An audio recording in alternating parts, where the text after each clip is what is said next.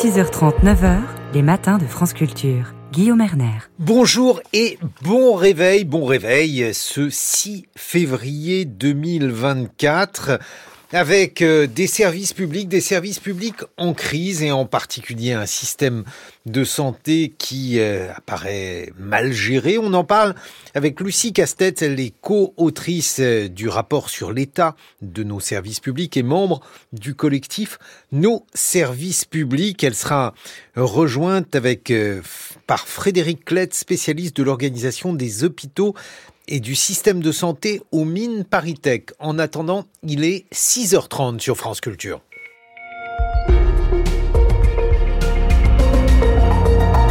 Bon ben voilà, c'est le journal de Margot Delpierre. Bonjour Margot. Bonjour Guillaume, bonjour à tous. Reportage à Dakar après le vote du Parlement cette nuit. Il entérine le report de la présidentielle au 15 décembre. Le Sénégal s'enfonce dans la crise. Dix ans après l'apparition des armes imprimées en 3D aux États-Unis, un réseau du genre vient d'être démantelé en France. Explication à suivre. Marine Le Pen se dit très contente que, la, que justice ait été rendue à François Bayrou, relaxé hier. La présidente du groupe RN à l'Assemblée devrait être jugée à l'automne dans une affaire similaire d'assistant parlementaire. Elle a aussi fondé sur des soupçons de détournement de fonds publics. On est loin d'une résolution au Sénégal où le président a annoncé samedi dernier le report de la présidentielle initialement prévue dans trois semaines. Cette nuit, l'Assemblée a voté la proposition de loi de reporter l'élection au 15 décembre de cette année. Une première au Sénégal, d'habitude un îlot de stabilité dans la région. À Dakar, Théa Olivier. Après une journée de débats houleux, les députés de l'opposition ont finalement été évacués de l'hémicycle par les gendarmes en milieu de soirée, soit juste avant le vote de la loi qui s'est fait sans eux.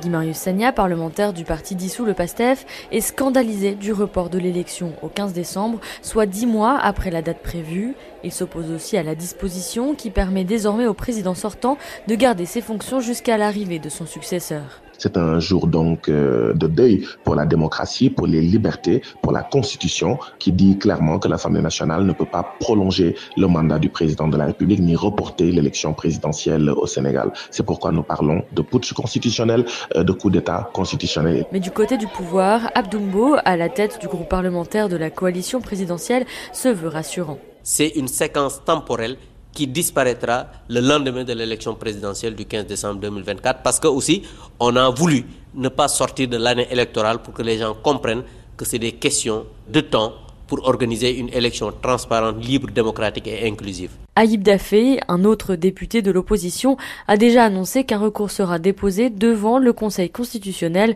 contre cette proposition de loi. La démocratie déstabilisée à Dakar, on en parle après le journal dans les enjeux internationaux. Demain, le conflit entre Israël et le Hamas palestinien entrera dans son cinquième mois. Le ministre français des Affaires étrangères est en tournée au Proche-Orient, tout comme le chef de la diplomatie américaine. Stéphane Séjourné a rappelé la position de la France. Nous n'acceptons aucun déplacement de population, a-t-il déclaré. Et selon lui, Gaza doit être intégré à un futur État palestinien, dit-il, comprenant la Cisjordanie gouvernée par l'autorité palestinienne. En Cisjordanie occupée, les violences des colons doivent cesser, a-t-il ajouté. Joe Biden souligne son courage, Emmanuel Macron lui adresse ses amitiés. De nombreuses figures politiques apportent leur soutien à Charles III. Le roi d'Angleterre est atteint d'une forme de cancer sans plus de précision pour le moment. 6h33 sur France Culture, c'est la suite du journal de Margot Delpierre. C'est une première en France, le démantèlement d'un réseau de trafic d'armes fabriqué par des imprimantes 3D. Oui, des armes en plastique revendues sur Internet. 14 personnes ont été interpellées la semaine dernière en France et en Belgique après un an d'enquête pilotée depuis Marseille et confiée à des gendarmes spécialisés dans la lutte contre les criminalités numériques. Des armes faites maison, non déclarées. Le phénomène né aux États-Unis il y a une dizaine d'années et en encouragé par le lobby pro-armes, commence à s'exporter.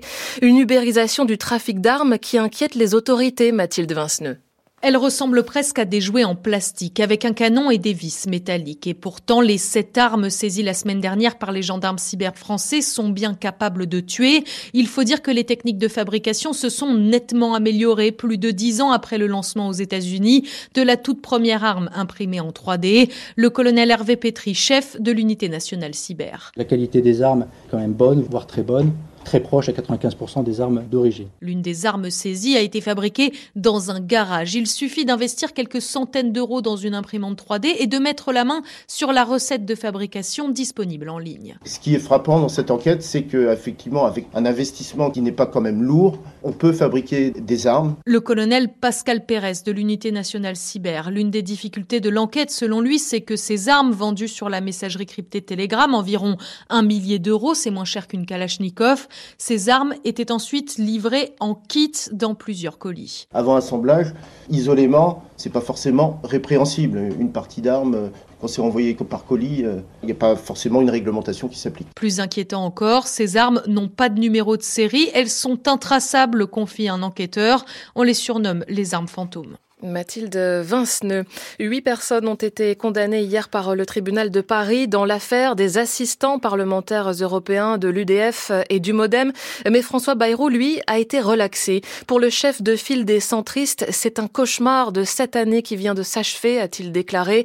François Bayrou, qui, interrogé sur France 2 sur un possible retour au gouvernement, n'écarte rien, dit-il. Marine Le Pen sera elle-même bientôt jugée dans une affaire similaire pour le FN, RN, là aussi fondée sur des soupçons, des soupçons de détournement de fonds publics.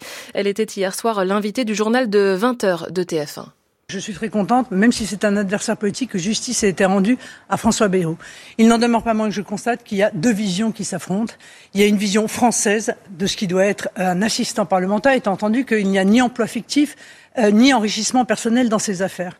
Euh, est-ce qu'un un assistant parlementaire doit faire une activité politique avec son député ou est-ce qu'il doit être un fonctionnaire de l'Union européenne? Ça, c'est la vision qui est défendue par le Parlement européen. Je note que la justice semble, en tout cas dans l'affaire de M. Bayrou, avoir penché pour la vision européenne. Et je ne peux pas m'en réjouir parce que je considère que c'est attentatoire à la liberté, précisément, du député de pouvoir mener son activité au bénéfice des Français comme il le souhaite. Marine Le Pen hier soir sur TF1. IKKS envisage de réduire ses effectifs et de fermer des magasins. Le groupe de prêt-à-porter l'a annoncé hier et dit faire face à une réalité économique complexe. Il évoque plusieurs facteurs externes, la crise sanitaire mondiale, la guerre en Ukraine ou encore l'inflation. Ce plan de sauvegarde de l'emploi pourrait concerner environ 200 collaborateurs en France sur 1300 et prévoit la fermeture de 77 magasins et corners. Le ciel sera encore gris sur les trois quarts du pays aujourd'hui avec quelques faibles pluies. Ce soir, de la Bretagne aux frontières du nord-est. Toujours un peu de soleil dans le sud-est. Les températures 12 degrés cet après-midi à Lille et Cherbourg, 13 à Paris et Biarritz, jusqu'à 15 degrés à Montpellier selon Météo France. 6h37, les matins continuent, Guillaume Erner. Absolument, et on vous remercie, Margot Delpierre. 6h37, toujours. Les échos de la planète, c'est maintenant.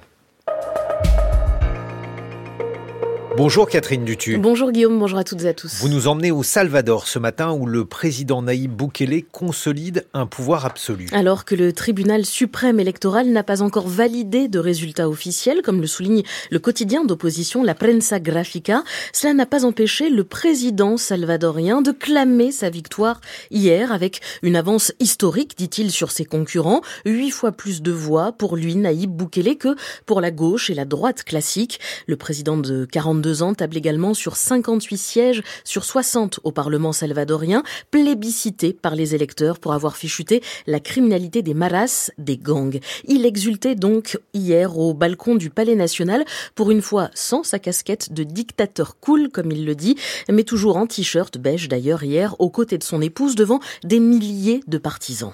Recuerdan peleamos con en ese tiempo, no dejaban que nada bueno para el pueblo. Vous vous souvenez que nous nous sommes battus avec l'Assemblée il y a quelques années parce qu'elle refusait de nous laisser faire quoi que ce soit de bon pour les gens. Mais en mars 2022, nous avons pu instaurer l'état d'urgence. Des mots, vous l'entendez, qui ont suscité des applaudissements au cours de la vingtaine de minutes de discours de Naïb Boukele, relayé notamment par El País et CNN. Certains qui ne vivent pas dans notre pays, poursuit le président Boukele, disent que les Salvadoriens vivent opprimés, qu'ils ne veulent pas de l'état d'urgence, qu'ils ne vivent dans la peur du gouvernement. Un journaliste espagnol d'El País m'a même demandé pourquoi démanteler la démocratie. Et je lui ai répondu, mais de quel type de démocratie parlez-vous? Pourquoi un journaliste espagnol devrait-il nous dire ce que les Salvadoriens devraient faire? Nous décidons de la manière dont nous voulons nous gouverner. Nous, les Salvadoriens, traçons notre propre voie. Naïb Boukele a promis de prolonger l'état d'urgence qui a permis d'arrêter 75 000 personnes sans mandat judiciaire et le déploiement dans l'armée, dans les rues. Vous en parliez d'ailleurs hier, Guillaume, dans les enjeux internationaux. Mais El País et le New York Times s'inquiètent de cette dérive autoritaire et des milliers d'arrestations arbitraires. Bon, vous allez y revenir dans votre revue de presse internationale, autrement dit dans une heure. Catherine, qu'est-ce qu'il y a d'autre à la une? Eh bien, nous parlerons d'un congélateur, ou plutôt d'une panne de congélateur qui fait les gros titres de la presse en Suède. Je vous dirai tout tout à l'heure. C'est pas du réchauffé? Allez, merci Catherine Dutu, 6h39 sur France Culture. Les matins de France Culture, Guillaume Erner. Les enjeux internationaux. La campagne présidentielle sénégalaise devait débuter ce samedi pour un scrutin prévu le 25 février prochain, mais c'était sans compter sur le président Macky Sall qui a annoncé quatre heures avant le lancement officiel le report des élections à une date encore indéterminée. Les Sénégalais n'ont pas attendu pour sortir protester dans les rues. Le climat social reste particulièrement tendu après l'arrestation de l'opposant Ousmane Sonko en juillet dernier. À quel point cette décision de report déstabilise-t-elle la démocratie sénégalaise? Bonjour Sidi Sissoko. Oui, bonjour. Vous êtes sociologue, chercheur au CNRS, rattaché au Centre lillois d'études et de recherche sociologique et économique. Alors, il faut tout d'abord nous présenter euh, le Sénégal en quelques mots et nous dire à quel point il s'agit euh, d'une démocratie, ou il s'agissait en tout cas d'une démocratie jusqu'ici euh, perçue comme solide.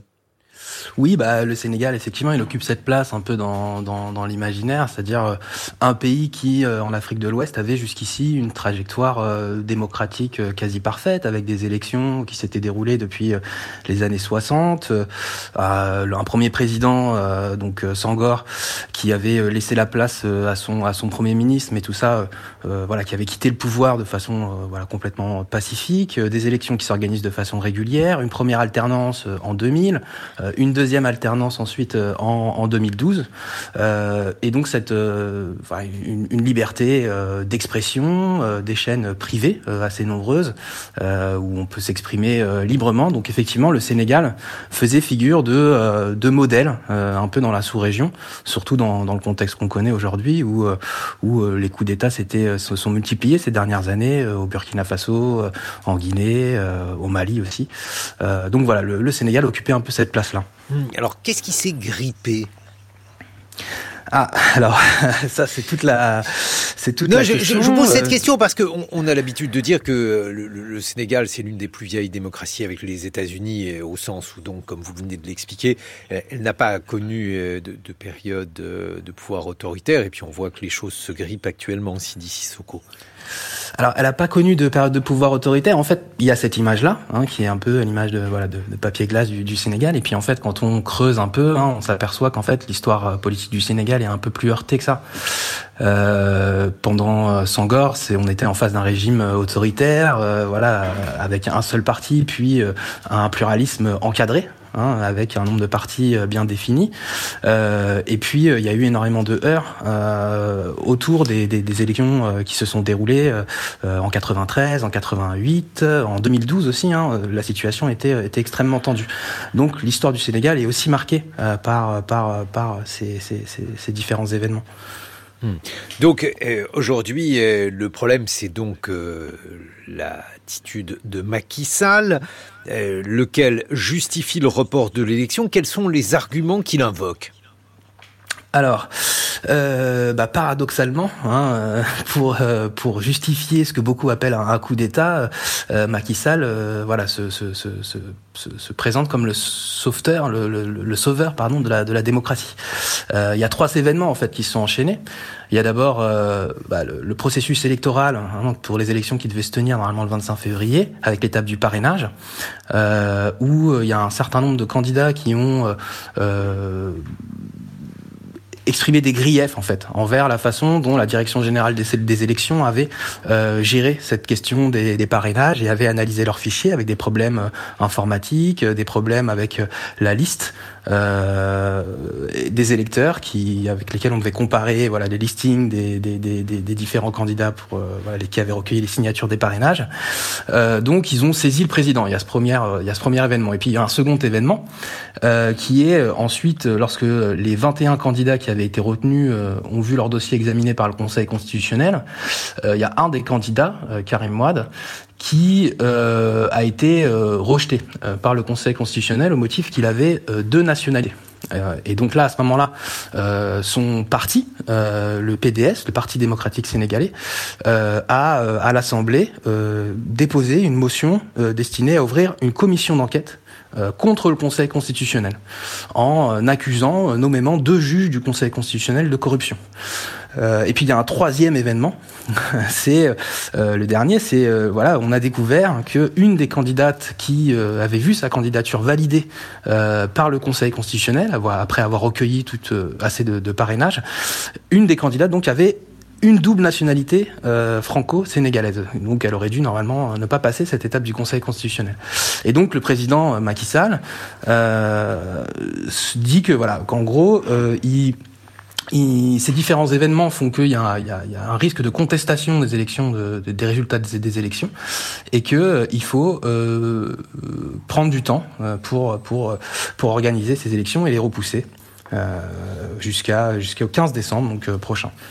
Bon alors aujourd'hui, en tout cas, ce qui est certain, c'est qu'il y a au Sénégal un différent entre l'Assemblée nationale et le Conseil constitutionnel.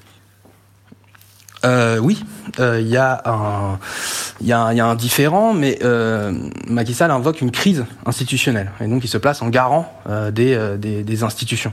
Le problème, c'est que cette crise institutionnelle, elle ne, bloque pas euh, le, le, fonctionnement des, institutions. Euh, donc on voit qu'il y a une petite disproportion entre cette décision de, de, de, repousser les élections, euh, euh, la façon dont se positionne Macky Sall, et puis ce qui se passe réellement en fait entre le Parlement et, et le Conseil constitutionnel. Bon, est-ce que c'était quelque chose qui était prévisible? Est-ce qu'on pouvait s'attendre que Macky Sall réagisse de la sorte? Alors euh, oui et non. Euh, oui, euh, parce que en fait le, le, le, le, pays vit une période de tension depuis déjà plusieurs années, hein, une tension autour de, donc de, cette, de cette échéance électorale. Euh, Macky Sall a longtemps soutenu, entretenu un doute en fait sur mmh. le fait de savoir s'il allait se présenter ou mmh. pas, mmh.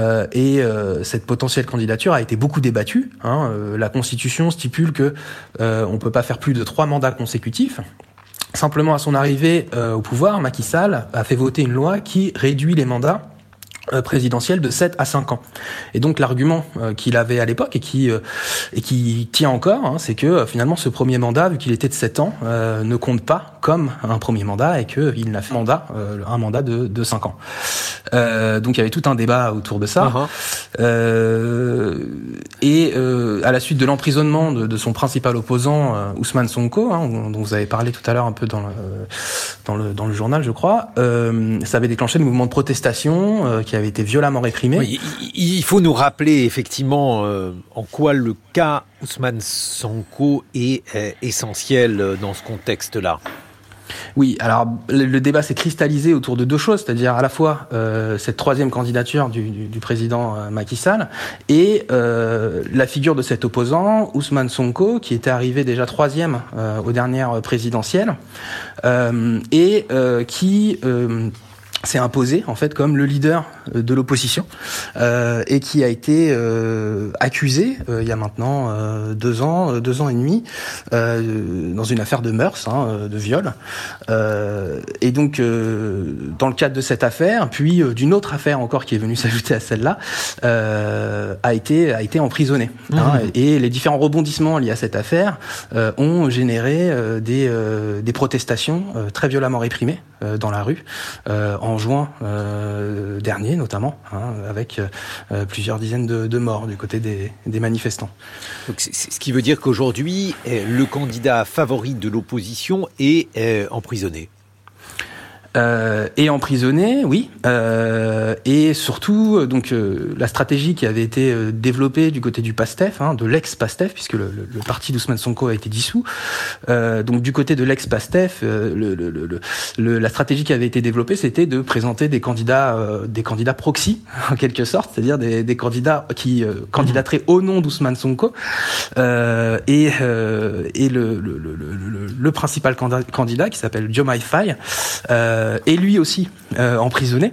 Euh, mais comme il n'a pas encore été jugé, il peut euh, légalement être candidat. Donc euh, même le candidat qui devait remplacer Ousmane Sonko, qui était emprisonné, était lui-même emprisonné. Simplement, il n'avait pas encore été jugé, donc il pouvait légalement se présenter. Donc ça permet malgré tout de, de nourrir un certain nombre d'inquiétudes sur l'avenir de la démocratie sénégalaise.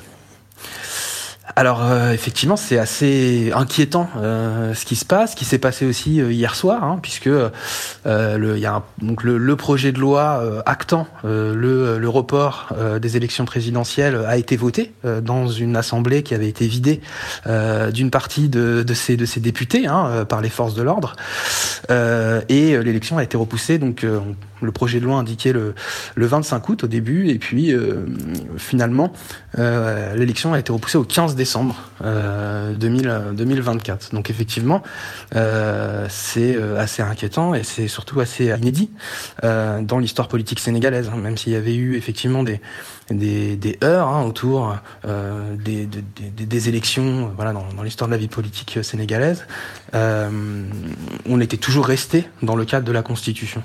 Hein, or là, on voit que on va être obligé d'adapter euh, la Constitution euh, à la situation, donc on change vraiment de, registre, puisque le mandat du président légalement se termine le, 2 avril.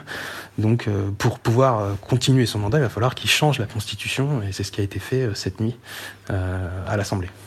Donc on voit effectivement une crise extrêmement préoccupante. Est-ce qu'en conclusion, on peut dire, Sidi Sissoko, qu'on a affaire à un affaiblissement de la démocratie sénégalaise? Euh, bah, on peut on peut pas nier qu'il y a un certain recul, hein, notamment en matière d'expression. Euh, hier, euh, le signal des principales chaînes télévision avait été d'une des principales chaînes de télévision, pardon, avait été coupé, comme maintenant systématiquement les jours de manifestation. les Sénégalais aussi ont pris l'habitude de, voir les réseaux sociaux, les réseaux internet coupés également. Hein, C'était le cas hier. le droit de manifestation a énormément réduit. Hein, il a pour ainsi dire disparu depuis quelques années, tellement c'est dur d'obtenir mmh. des autorisations préfectorales. Et puis il y a pas mal d'arrestations de journalistes, d'activistes, de politiques. Là encore, je renvoie au rapport de Human Rights Watch hein, qui, a, qui a documenté un peu, un peu tout ça. Donc effectivement, il y a tous ces signaux qui sont assez inquiétants. Préoccupants. Merci beaucoup, Sidi Sissoko. Je rappelle votre ouvrage Le transport à le dos large, les gares routières, les chauffeurs et l'État au Sénégal, aux éditions de l'EHESS. Dans quelques instants, ça sera avec Science, avec Pierre Robert. France Culture l'esprit d'ouverture. Aujourd'hui, dans les Midis de Culture, Géraldine Mousna-Savoie. Quels essais lire en ce moment? Nos critiques en débattent. Nicolas Herbeau. Couronné du prix Pulitzer de fiction l'an dernier, ce roman très attendu en France vient d'être publié chez Albin Michel. Son titre, On m'appelle Damon Copperhead. La romancière américaine Barbara Kingsolver est notre invitée. Les Midis de Culture, du lundi au vendredi à 12h sur France Culture, franceculture.fr et l'appli Radio France. 10h52 et c'est sur France Culture. Pierre Repère, bonjour. Bonjour Guillaume, bonjour. Avec Science avec vous, aujourd'hui vous nous expliquez pourquoi il faudrait cesser de classer les cancers en fonction des organes. Oui, à l'heure actuelle, on catégorise les cancers en fonction de l'endroit où est apparue la tumeur dans le corps. On parle donc très logiquement de cancer du foie, des poumons, du sein ou encore du côlon, etc. Cette classification nous vient de la façon dont on traitait les cancers au XXe siècle. La chirurgie et la radiothérapie se concentraient sur l'organe où se trouvait la tumeur. Or, dans un article publié mercredi dernier dans la revue Nature, des chercheurs de l'Institut Gustave Roussy à Villejuif soulignent le décalage entre cette classification et les nouveaux traitements mis en point par l'oncologie. En fait, dans les cas des cancers métastatiques, c'est-à-dire des cancers qui ont envahi d'autres organes, on ne s'attaque plus à une zone particulière. Aujourd'hui, les traitements médicaux ciblent un mécanisme biologique ou une protéine. Mais alors, quel classement les scientifiques veulent-ils utiliser? D'après les auteurs de l'étude, cette classification devrait donc se faire selon les marqueurs moléculaires des cellules cancéreuses. En réalité, un même organe peut être concerné par une multitude de cancers avec des tumeurs qui n'ont pas le même profil biologique. Selon l'oncologue Fabrice André, directeur de la recherche de l'Institut Gustave Roussy et co-auteur de cette étude, désigner ces maladies différemment permettrait donc de mieux accompagner les patients. Si on prend l'exemple des patientes qui ont un cancer du sein avec des métastases, c'est-à-dire un cancer qui a envahi d'autres organes, certaines patientes vont avoir une surexpression d'une protéine qui s'appelle HER2. D'autres patientes vont avoir une mutation d'un gène qui s'appelle BRCA. Pourquoi on cite cet exemple? Parce que la mutation du gène donc BRCA peut aussi être responsable d'un certain nombre de cancers de l'ovaire, de prostate ou d'un certain nombre de cancers du pancréas. Ensuite, pour l'autre exemple HER2, ben, cette anomalie est également présente dans certains cancers de l'estomac ou dans d'autres cancers d'autres organes. Donc, ces deux patientes, si elles se rencontrent, elles vont dire mais c'est bizarre, on a la même maladie, mais on a des traitements complètement différents. Un médecin euh, euh, n'a pas mis le bon traitement. Et de là découle quand même perte de confiance, euh, incompréhension. Et ça, en fait, ce sont des éléments extrêmement importants dans l'acceptation de la maladie et dans comment on s'engage dans le parcours de soins. Paradoxalement, employer des termes tels que cancer par mutation EGFR ou cancer par fusion du gène NTRAC pourrait bien simplifier la vie du patient. En classant les cancers par la biologie et non plus par l'anatomie, les auteurs de l'étude estiment qu'à terme, pour chaque cancer sera pris en compte non plus l'organe, mais 3, 4 ou 5 marqueurs moléculaires. Chaque patient aura donc un profil unique et un traitement en théorie mieux adapté. L'autre apport d'un changement de classification, selon Fabrice André, pourrait bien être une accélération du développement des médicaments. Le premier impact, c'est d'accélérer ce qu'on appelle le développement des médicaments. Pour développer un médicament aujourd'hui, il faut tester l'efficacité de ce médicament dans chaque maladie définie par l'organe d'origine. Aujourd'hui, pour démontrer le bénéfice d'un médicament, ben, vous devez d'abord le tester dans un cancer donné, puis dans un autre cancer donné, puis dans un autre cancer donné. Si demain vous dites, ben, il y a une anomalie moléculaire qui définit la sensibilité au médicament indépendamment de l'organe d'origine, alors le nombre d'études cliniques à faire est beaucoup plus restreint et donc ce qu'on appelle le développement du médicament est euh, accéléré de façon importante. Donc on n'est pas en train de dire oh, du jour au lendemain tout doit changer. Là, ce qu'on est en train de dire, c'est que les progrès de la médecine et des médicaments étant ce qu'ils sont en oncologie, il est important d'avoir des classifications adaptées à ce que font les médicaments, c'est-à-dire cibler les mécanismes biologiques. Par exemple, en 2014, un traitement efficace contre les cancers ovariens a été autorisé. Il concernait les mutations dites BRCA que l'on retrouvait également sur d'autres types de cancers. Mais il a pourtant fallu attendre 4 ans de plus pour une autorisation de ce même traitement pour le cancer du sein, puis encore deux années supplémentaires en 2020 pour le cancer de la prostate. Un classement par marqueur moléculaire des cellules cancéreuses permettra sans doute à l'avenir d'accélérer les processus d'autorisation. Bon, mais alors, où en est-on dans ce système de classement, Pierre? Eh bien, plusieurs instituts de recherche sur le cancer ont déjà commencé à créer des équipes qui s'organisent non plus autour d'un organe, mais autour de l'analyse des profils moléculaires des patients. Selon Fabrice André, la volonté de classer par la biologie est une tendance de plus en plus naturelle dans la communauté de l'oncologie médicale. Mais de son propre aveu, le débat prendra encore du temps, d'ici à ce que les autorités de santé publique s'en emparent. Merci. Pierre Repère.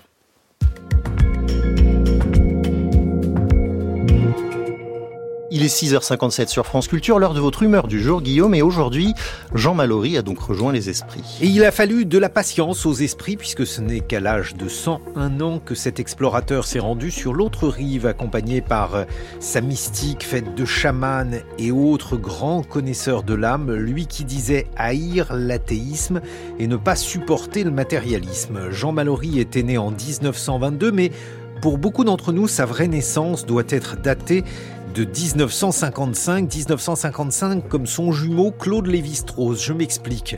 C'est en 1955 que parurent deux ouvrages inaugurant la plus grande collection de textes anthropologiques en langue française, Terres humaines, où l'on a croisé depuis Pierre-Jacques Azélias ou encore Philippe Descola. Et c'est en 1955 que parurent Les derniers rois Tulé de Jean Mallory et l'ouvrage de Claude Lévi-Strauss Triste Tropique. Même si vous détestez les voyages et les explorateurs, vous devez lire ces deux livres, si ce n'est déjà fait, car ils constituent les deux plus grands textes en prose des sciences humaines du XXe siècle.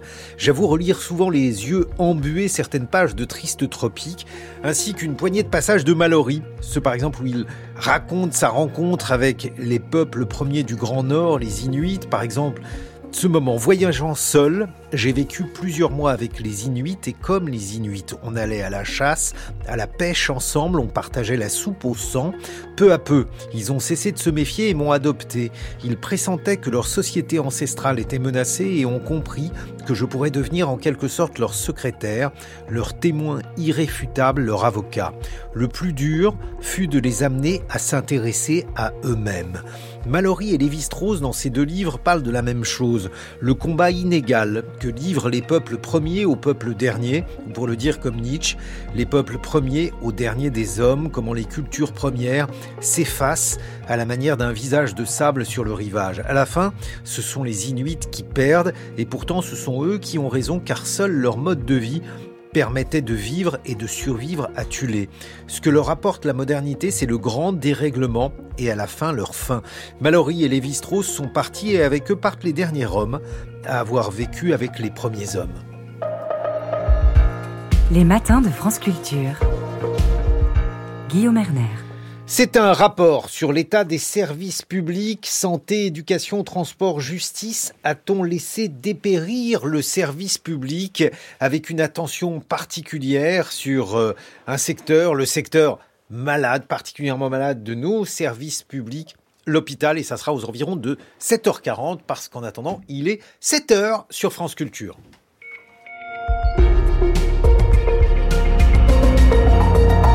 Et c'est ce qu'on appelle le journal. Anne-Laure Chouin. Bonjour Anne-Laure. Bonjour Guillaume.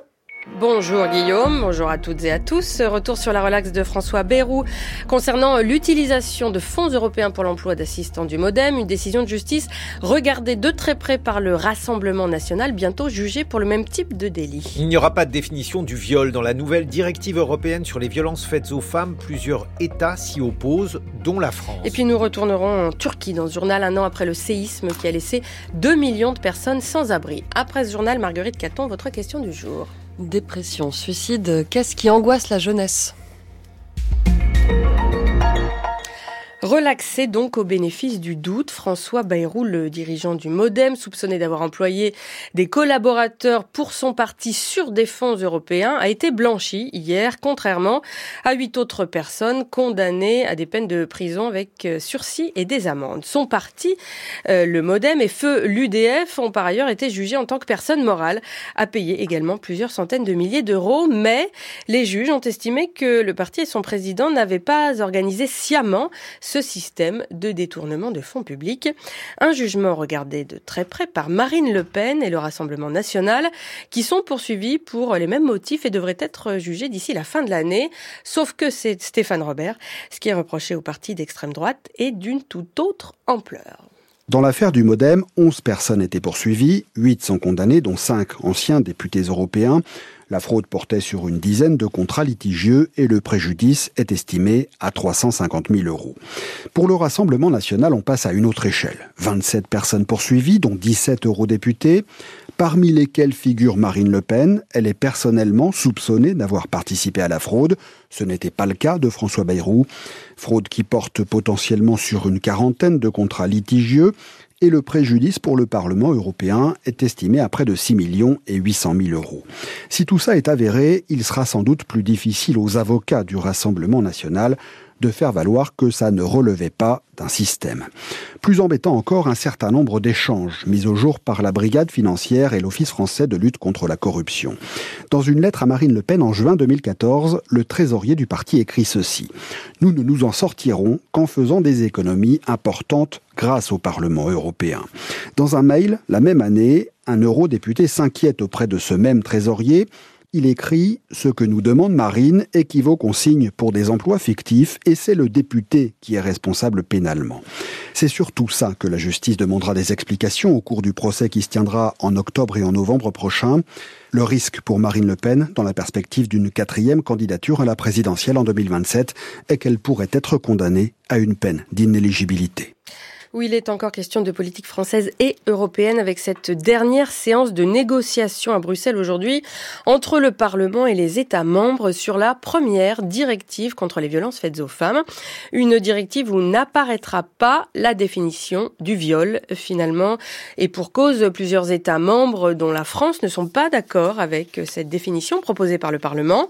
Elle devait reposer sur l'absence de consentement mais une dizaine de gouvernements estiment que l'Union européenne n'a pas les compétences pour définir et a fortiori juger le viol défini en ces termes. À Bruxelles, Angélique Bois.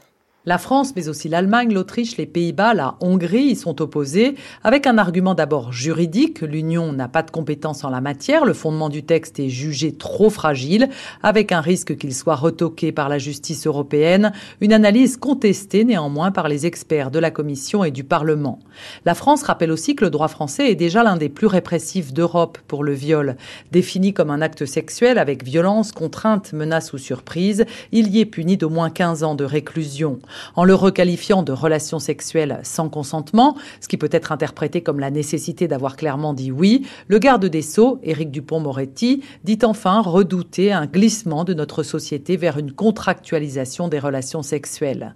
Ce texte sera une avancée avec une harmonisation des lois en Europe sur le mariage forcé, toujours autorisé par exemple en Roumanie, sur les mutilations sexuelles, la divulgation de vidéos intimes ou le harcèlement en ligne, mais il n'ira pas assez loin, regrette l'eurodéputé députée française Nathalie Collin-Osterlé, qui dénonce dans notre pays une définition trop stricte du viol et le fait que trop peu de plaintes aboutissent. Face au blocage, les eurodéputés espèrent pouvoir ajouter au texte une obligation pour les États d'œuvrer en faveur d'une culture fondée sur le consentement par le biais des manuels scolaires ou encore des campagnes de sensibilisation. Un fléau qui est devenu un sujet de société ces dernières années. En témoigne également la création, il y a trois ans, de la CIVIS, la commission indépendante sur l'inceste et les violences sexuelles faites euh, aux enfants. Elle présentait hier sa nouvelle feuille de route au ministère de la Santé. On rappelle que cette commission a recueilli plus de 30 000 témoignages d'enfants ou d'adultes ayant subi des violences sexuelles pendant leur enfance et qu'elle avait ensuite rendu publique une série de préconisations avant que son emblématique président, le juge pour enfants, Édouard Durand, ne soit brusquement remercié, suscitant indignation et interrogation pour la suite. Hier donc, le nouveau président de la Civise, l'ancien rugbyman Sébastien Bouey, président de l'association Colosse au pied d'argile, a souhaité donner des gages de confiance en présentant ses objectifs, mais tout reste assez flou. Jeanne Serrin. Ambiance improvisée et déclaration tâtonnante, la Civis 2 se distingue déjà de la précédente par un style informel.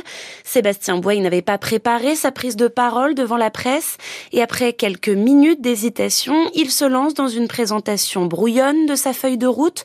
Mandaté pour une mission d'un an, renouvelable, ses objectifs tranchent avec la Civis 1, à commencer par ce qui faisait le cœur des précédents travaux, le recueil de la parole des victimes lors des grandes réunions publiques.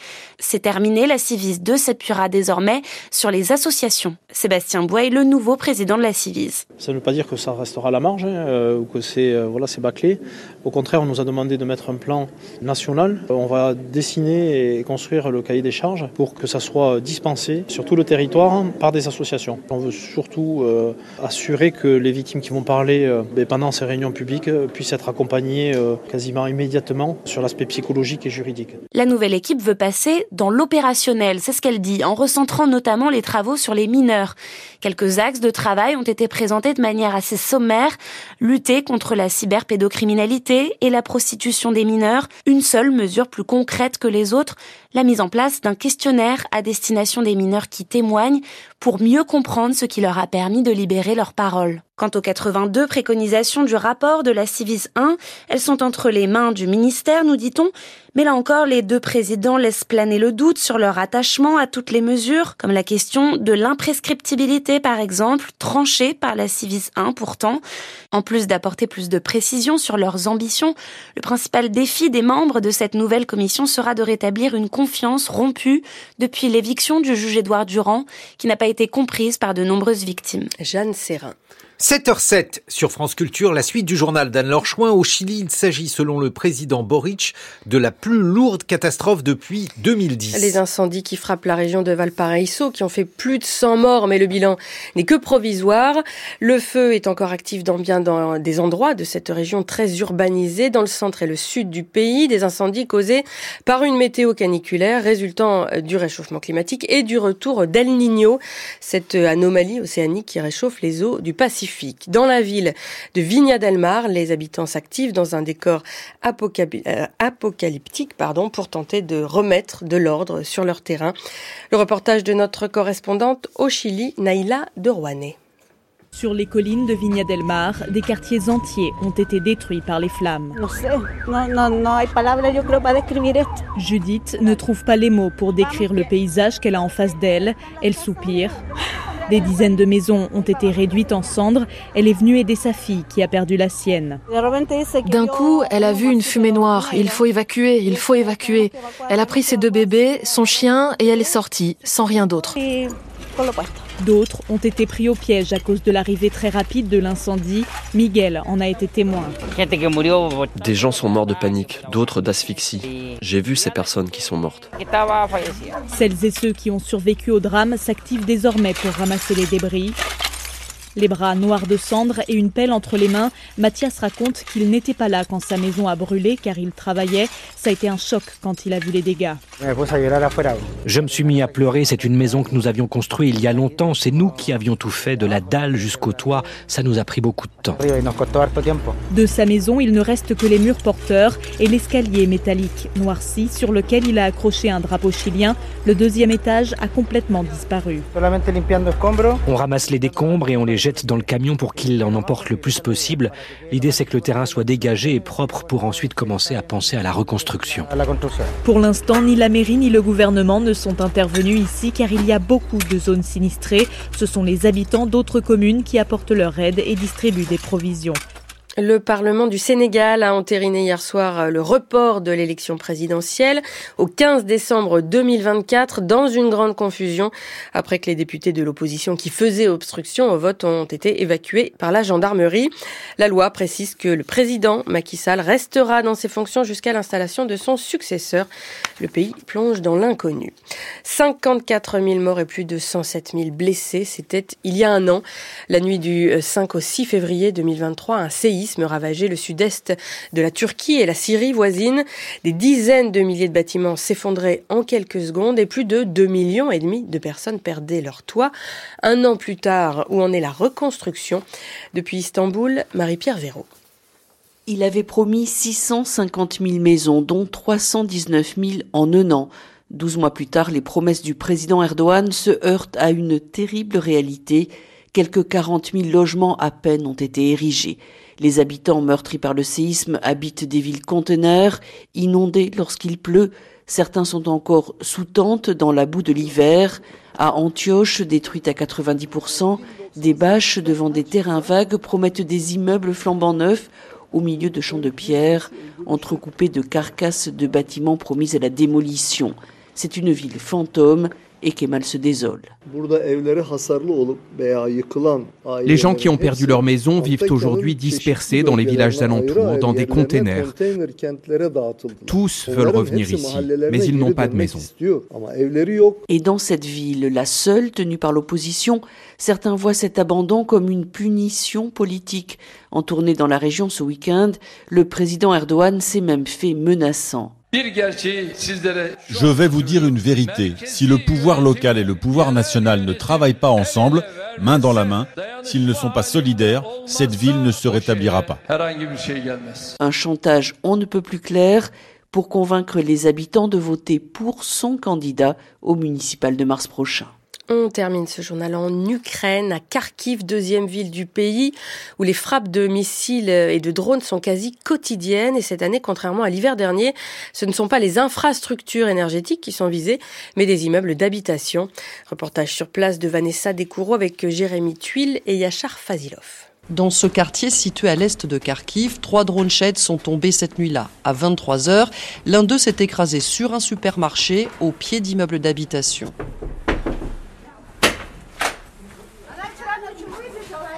Dans son appartement de type purement soviétique, Alexander semble un peu perdu. Il n'y a plus rien dans l'appartement. Voilà, même la porte de la salle de bain a été soufflée. Les fenêtres ont été brisées. On était dans l'appartement, les enfants n'ont rien eu. On était en train d'aller au lit et ça a explosé. Ça nous a fait peur. On est tombé et on a couru jusqu'ici, ici, dans l'entrée. Dehors, les services de la ville sont déjà en train de boucher le trou dans la chaussée causée par l'explosion. Le soir même, il n'y paraîtra plus rien. Et c'est ça Kharkiv en temps de guerre, explique Olga, retraitée de 66 ans. On est déjà habitué, on est résilient. Ce n'est pas pour rien qu'on dit que Kharkiv est invincible. C'est pour ça. Ce que les Russes font avec leurs missiles, ça a aggravé cette haine en nous. Maintenant, on les hait. Et ce sera comme ça jusqu'à la fin de ma vie. Dans le nord de la ville, Saltivka est un gigantesque quartier, un ensemble de grandes tours, toutes identiques. C'est ici que les Russes ont été stoppés dans leur progression vers Kharkiv il y a deux ans. À Saltivka, il n'y a plus de peur dans les yeux, dit Maria, une habitante du quartier. Hier, j'étais chez ma sœur qui vit au quatrième étage. Chez elle, c'est encore plus effrayant parce que quand les missiles arrivent, tu ne sais plus quoi faire. Est-ce que c'est mieux de rester devant la fenêtre, comme ça les secouristes te trouveront plus vite, ou alors aller te cacher dans le couloir? Mais là, ça peut prendre plus de temps pour te sortir des décombres. C'est ça l'humour de Kharkiv. C'est absurde, mais c'est notre réalité. Parfois, à Kharkiv, les alertes retentissent après les frappes.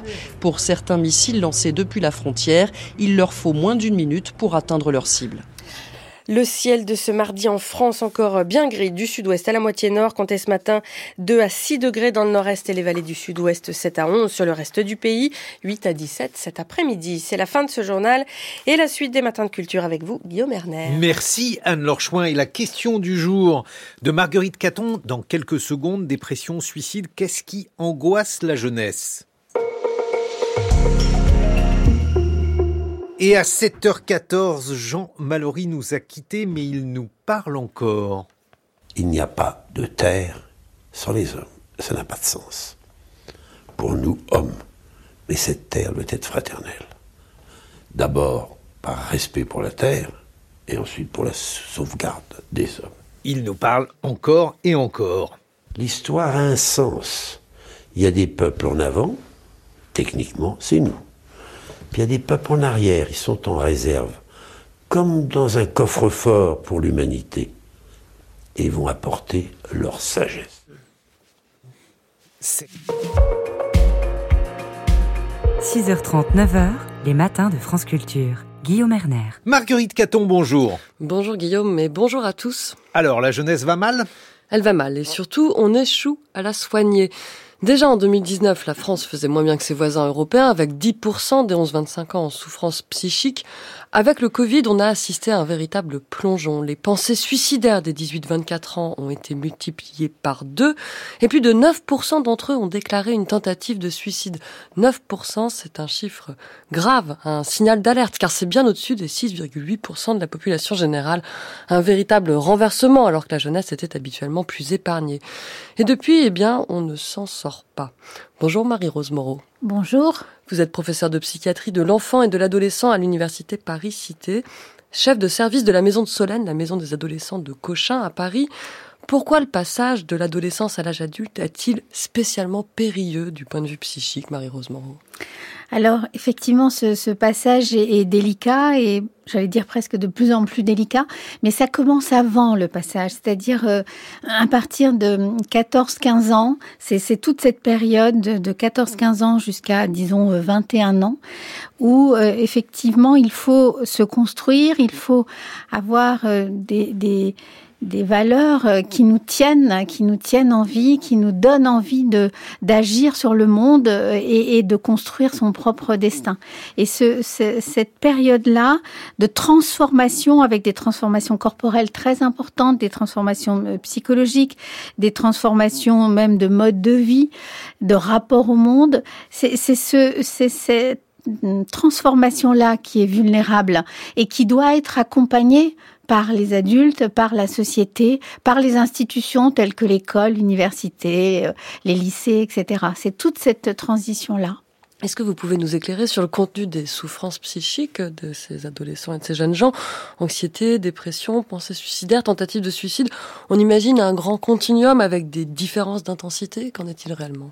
Oui, alors il y, a effectivement des, des, des, expressions multiples de, de la souffrance.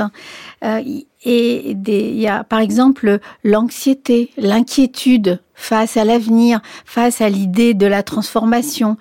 Euh, et la dépression, les idées, les idées tristes, euh, l'envie euh, euh, de, de, mourir, ce, ce, sont des choses différentes. Ce sont des des modalités euh, différentes, ou même par exemple les troubles du comportement alimentaire euh, qui sont très en augmentation. Tout ça, ce sont des, des, des, catégories diagnostiques différentes.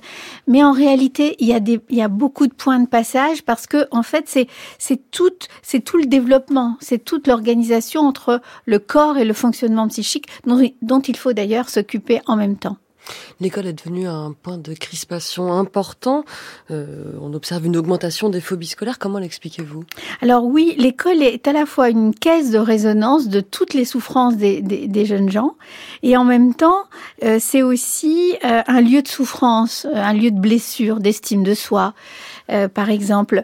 Et effectivement, nous avons ce triste privilège d'être euh, un pays au monde, un des pays au monde où les, les phobies, enfin ce qu'on appelle les phobies scolaires, c'est-à-dire l'impossibilité euh, d'aller à l'école, de se sentir un, heureux euh, dans cet univers et de pouvoir s'épanouir, d'apprendre et de vivre, eh bien, effectivement, en France, nous, nous avons non seulement un taux très élevé, proche de celui du Japon, mais qui en plus ne cesse d'augmenter. On parle d'épidémie, comme si l'école elle-même devenait non pas un lieu de structuration, mais un lieu de, de, de souffrance, un lieu de fragilisation.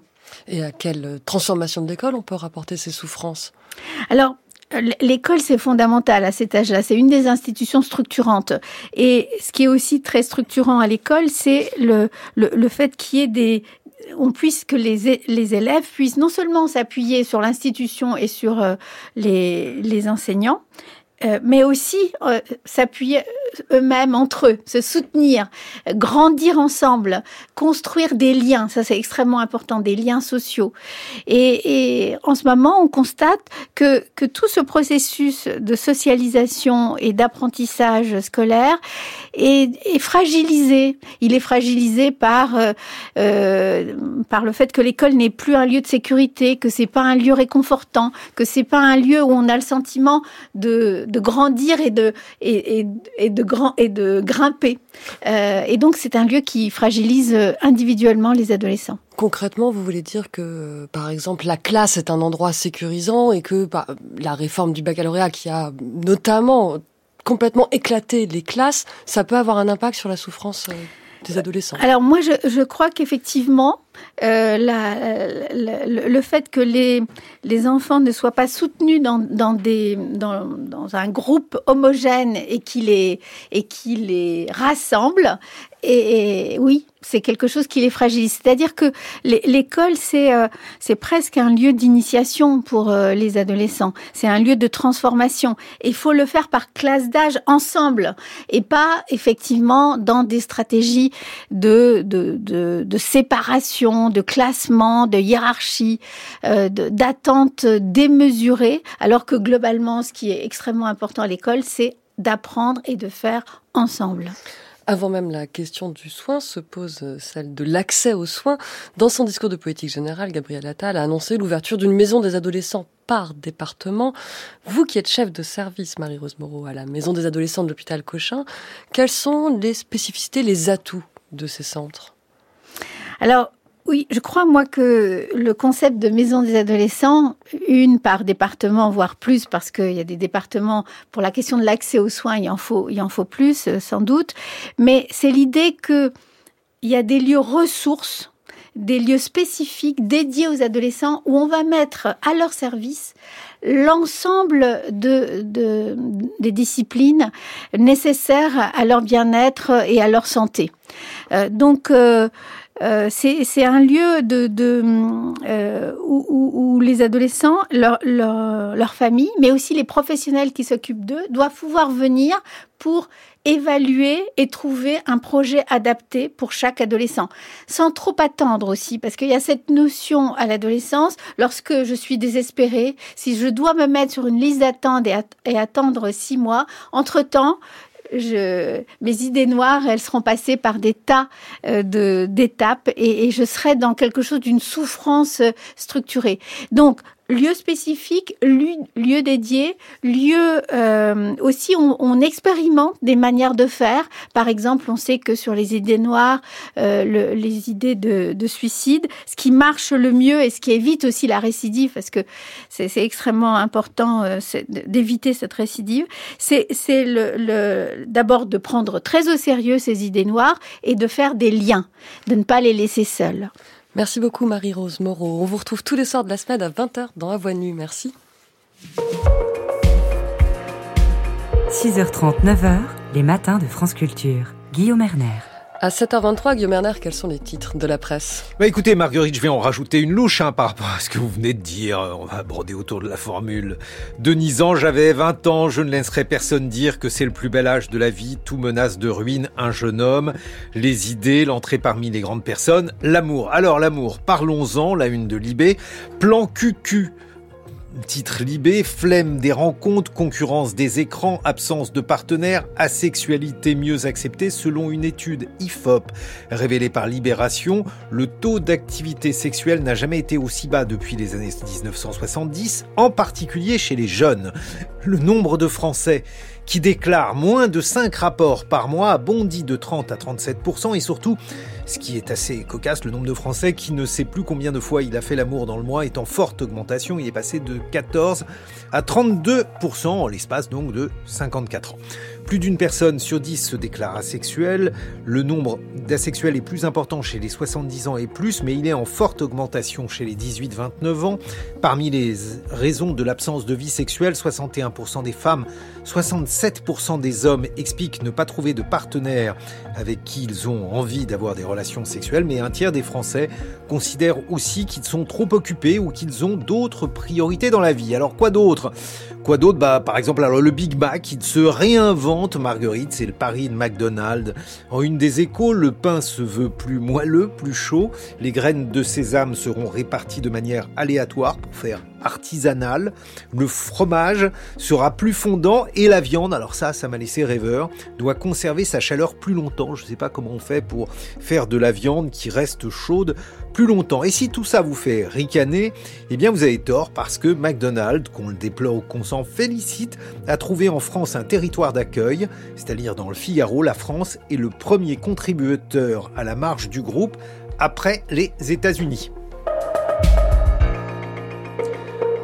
7h25, l'heure du reportage de la rédaction Pharos. La plateforme de signalement de publication illicite en ligne va avoir 15 ans cette année. Ce service, installé à Nanterre, est intégré à l'Office anti-cybercriminalité de la police nationale. Depuis 2020, environ 200 000 signalements sont traités chaque année par une cinquantaine de cyber-enquêteurs. Un reportage sur place signé Anne Fauquemberg. Les cyber-enquêteurs travaillent dans un grand bureau partagé organisé en quatre parties tous les signalements arrivent aux brigades généralistes situées au centre de cet espace. Ces enquêteurs vont réaliser un premier tri des signalements, explique la commissaire Alice Coiran. Elle est en charge du pôle de détection des menaces à l'Office anti-cybercriminalité de la Direction nationale de la police judiciaire. Il y a parfois une confusion dans l'esprit du public sur ce que va être le caractère illicite d'un contenu. Le caractère illicite d'un contenu, c'est quelque chose qui va tomber d'une manière ou d'une autre sous le coup du droit pénal. Ça va être quelque chose qu'on va pouvoir qualifier, nous, à notre niveau, d'infraction.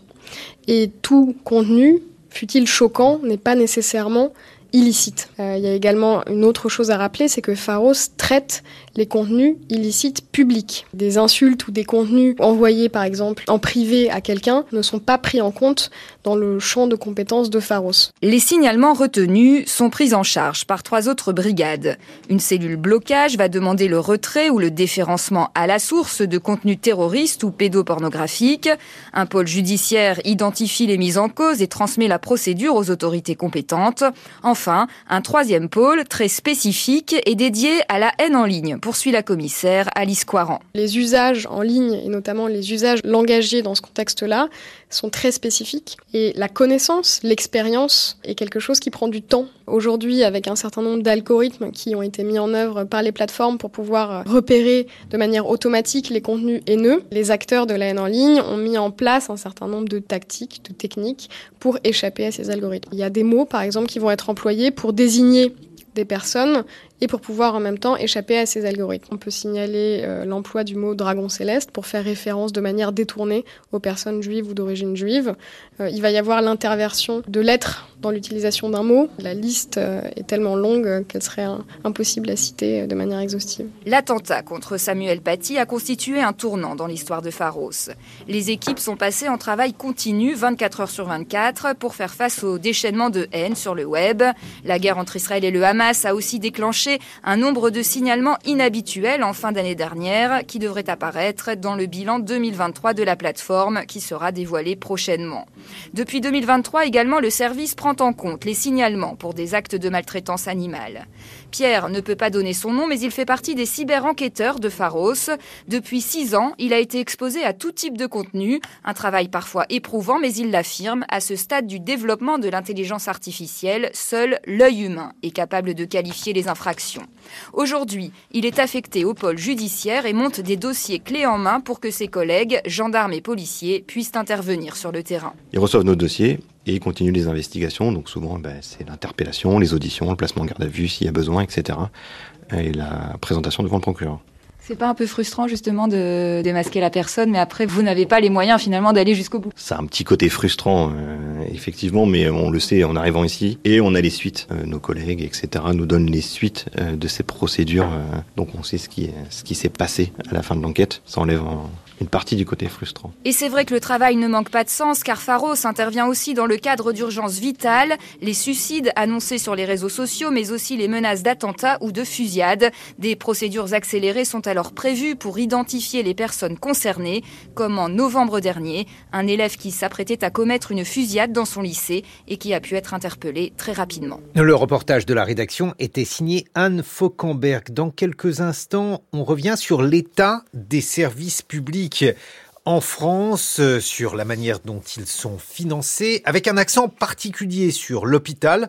Nous serons en compagnie de Lucie Castetz, elle est co-autrice du rapport sur l'état de nos services publics publié par les éditions des Équateurs. 7h30 sur France Culture.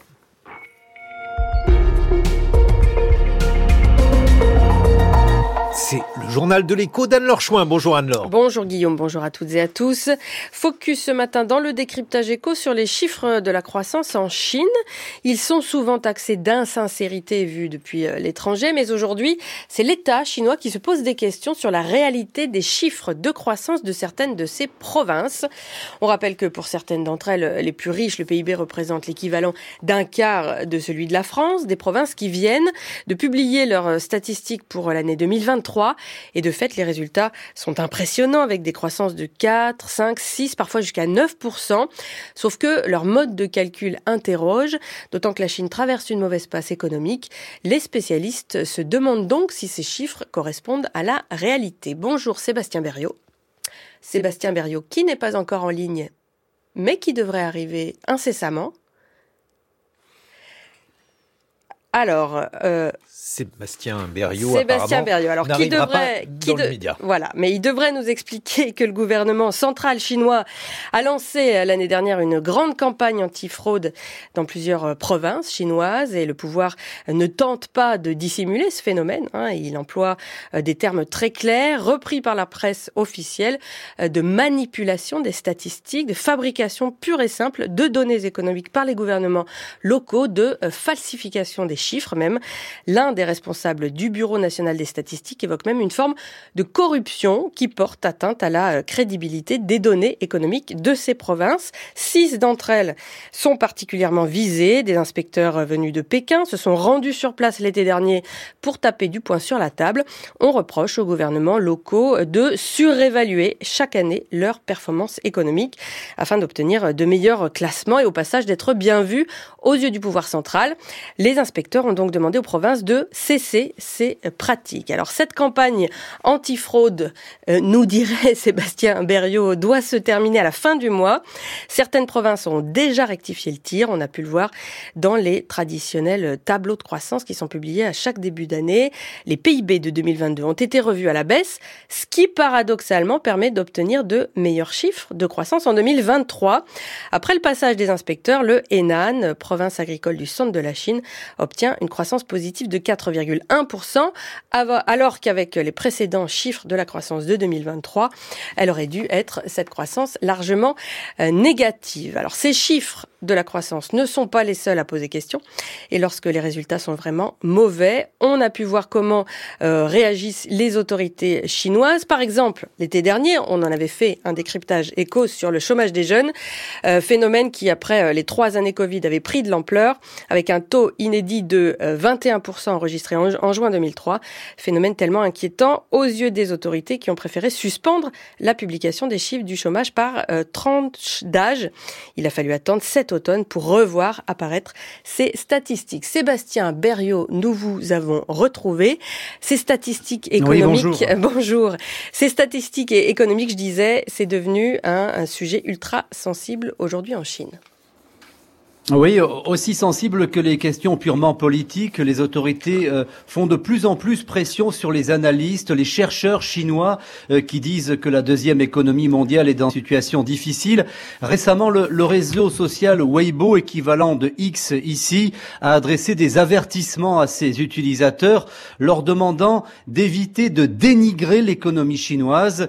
Et la censure est particulièrement active sur ce thème. On l'a encore vu hier avec ses commentaires euh, sur les contre-performances de la bourse en Chine qui avaient été publiés sur le compte Weibo de l'ambassade des États-Unis. Ils ont été effacés, mais certains internautes font quand même de la résistance et ont repris le même genre de message quelques minutes plus tard sur le compte Weibo, cette fois de l'ambassade d'Inde. Merci beaucoup Sébastien Berriot. Désolé pour cette rupture de ligne. On retrouve euh, votre décryptage éco à la page du journal de l'écho sur le site de France Culture. En Syrie, où plus de 90% de la population vit sous le seuil de pauvreté euh, selon l'ONU, la crise économique est sans précédent causée euh, par la flambée des prix des matières premières, des coupures d'électricité quasi permanentes et des pénuries de carburant, sans compter bien sûr la guerre civile. Le président Bachar al-Assad a décrété hier une hausse de 50% des salaires des fonctionnaires et des pensions de retraite en août dernier, euh, déjà, le dictateur avait augmenté ses mêmes pensions de 100%. Euh, Depuis le début de la guerre en Syrie en 2011, la monnaie nationale a perdu plus de 99% de sa valeur. En France, Bercy dit avoir euh, identifié 124 contrats signés entre, industrie, entre industriels et distributeurs qui ne respecteraient pas la loi Egalim, loi, on le rappelle, censée améliorer le revenu des agriculteurs en prenant mieux en compte leurs coûts de production. le ministère qui avait promis de renforcer les contrôles aux agriculteurs en colère, a envoyé des injonctions pour contraindre les entreprises concernées à se conformer à la loi. Et puis le chèque énergie sera bientôt versé à tous ses bénéficiaires en 2024. Promesse de Bruno Le Maire hier, après que plusieurs associations euh, ont évoqué la possibilité d'un bug technique, notamment pour les nouveaux foyers d'étudiants ou ceux dont le revenu a baissé. Un guichet de réclamation en ligne sera mis en place le cas échéant. Et dans le prochain journal, autrement dit à 8 heures, Anne-Laure, on va revenir sur la directive européenne sur les droits des femmes. Elle finit de se discuter aujourd'hui au Parlement européen. Elle n'intégrera pas la définition du viol. Plusieurs pays, dont la France, n'acceptaient pas cette définition proposée basée sur l'absence de consentement. Une quarantaine de mutuelles se mobilisent en France contre les pesticides et comparent leur dangerosité au scandale de l'amiante. C'était l'objet d'un colloque hier. Puis nous irons à Idlib, en Syrie, euh, également. Un un an après le séisme qui a ravagé la région et le sud-est de la Turquie. Merci Anne-Laure Chouin, 7h36 sur France Culture. L'étranger avec votre revue de presse internationale, Catherine Dutu, bonjour. Bonjour Guillaume, bonjour à toutes et à tous. Ce matin, vous nous emmenez au Salvador, où le président Naïb Bukele consolide son pouvoir absolu. Bienvenue dans l'ère du parti unique, titre El País, alors que le tribunal suprême électoral du Salvador n'a pas encore validé de résultats officiels. Le quotidien d'opposition, la Prensa Grafica, relève d'ailleurs des défaillances dans la transmission de ces résultats. Cela n'a pas empêché le président Naïb Bukele de clamer sa victoire victoire hier avec 85% des voix et une avance historique sur ses concurrents, huit fois plus de voix pour lui et son parti Nueva Ideas que pour la gauche et la droite classique. Le président Bukele table sur au moins 58 sièges sur 60 au Parlement du Salvador, plébiscité par les électeurs pour avoir fait chuter la criminalité contre les maras des gangs dans ce qui était auparavant le pays le plus violent d'Amérique latine, reconnaît El País. Le Salvador a même cumulé 27 jours sans crime depuis le début de l'année, salue le quotidien pro-gouvernemental Diario El Salvador. Le président de 42 ans exultait donc hier au balcon du Palais national, pour une fois sans sa casquette de dictateur cool, comme il se décrit, mais en t-shirt manche longue, aux côtés de son épouse et devant des milliers de partisans. Recuerdan peleamos con en tiempo, dejaban que nada bueno para el pueblo. Vous vous souvenez que nous nous sommes battus avec l'Assemblée il y a quelques années parce qu'elle refusait de nous laisser faire quoi que ce soit de bon pour les gens. Mais en mars 2022, nous avons pu instaurer l'état d'urgence. Des mots qui suscitent des applaudissements, vous l'avez entendu au cours de la vingtaine de minutes de discours de Naïb Boukele, relayés notamment par El País et CNN. Certains qui ne vivent pas dans notre pays, poursuit le président Boukele, disent que les Salvadoriens vivent opprimés, qu'ils ne veulent pas de l'état d'urgence, qu'ils ont peur du gouvernement. Un journaliste espagnol d'El País m'a même demandé pourquoi démanteler la démocratie et je lui ai répondu mais de quel type de démocratie parlez-vous? Pourquoi un journaliste espagnol devrait-il nous dire ce que les Salvadoriens devraient faire? Nous décidons de la manière dont nous voulons gouverner. Nous, les Salvadoriens, traçons notre propre voie. Les propos de Naïb Boukele font écho à ceux de son vice-président qui affirmait sans phare au New York Times que oui, l'exécutif démantèle la démocratie au Salvador. Nous la remplaçons par quelque chose de nouveau, avait déclaré Félix Ouoya au Times.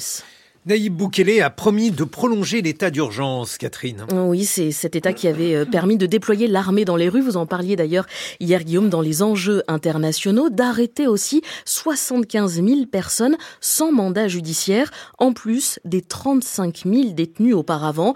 Aujourd'hui, près de 2% de la population du Salvador euh, se retrouve derrière les barreaux. C'est tout simplement le taux d'incarcération le plus élevé au monde.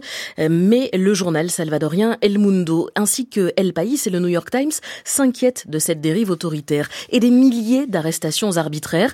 C'est ce qui est arrivé à Roberto Reyes, 38 ans. Il a été arrêté en 2022, raconte El País, dans son épicerie de la capitale, San Salvador, sans casier judiciaire ni aucune preuve contre lui. Diabétique, malgré les colis que lui envoyait sa compagne, avec du lait, des céréales, Roberto n'a pas tenu le coup. Il n'a pas supporté d'avoir une première audience prévue en 2025 pour le Il a été euh, transféré de prison en prison jusqu'à ce que sa compagne n'ait plus de nouvelles et le 27 janvier, elle a reçu un appel lui apprenant la mort de Roberto. Il n'avait plus que la peau sur les os, confie en pleurs Véronica au journal El País. Manque de soins ou grève de la faim, aucune explication à ce jour. Véronica réfute tout, tout sentiment de sécurité, pourtant vanté par le président du Salvador. Le site d'opposition El Faro dénonce un dictateur en herbe, ancien publicitaire, obsédé par un seul objectif, tout le pouvoir et il affirme que Boukele n'a pas tenu ses promesses de campagne de 2019 en matière d'économie ou de travaux publics. Le New York Times dresse de son côté un parallèle entre le président du Salvador et les dirigeants de l'Inde, de la Turquie, de la Hongrie par exemple, qui ont tous obtenu plusieurs mandats tout en étant accusés de tendances autoritaires. Aux États-Unis, Donald Trump se rapproche aussi de l'investiture républicaine tout en faisant l'objet de poursuites pénales pour insurrection. Chaque victoire de ces hommes forts, charismatiques, obligent leur pays à se poser une question de plus en plus urgente. Dans quelle mesure le système d'équilibre des pouvoirs, autrefois considéré comme le fondement de la société libérale, est-il réellement important pour les électeurs demande le New York Times. Et on termine, Catherine, avec un congélateur. Alors c'est un congélateur qui fait les gros titres en Suède. C'est donc un, réfrigérateur suédois. Euh, oui, c'est ça, et c'est pas n'importe lequel. Euh, ce congélateur, c'est celui de l'Institut Karolinska, prestigieuse université de médecine de Stockholm, qui abrite l'Assemblée Nobel, chargée de sélectionner le euh, prix de médecine ou de physiologie. Son congélateur est tombé en panne au pire moment pendant les vacances de Noël et il a entraîné la perte de décennies d'échantillons de lignées cellulaires et de biomatériaux, précisait hier le quotidien suédois Aftonbladet.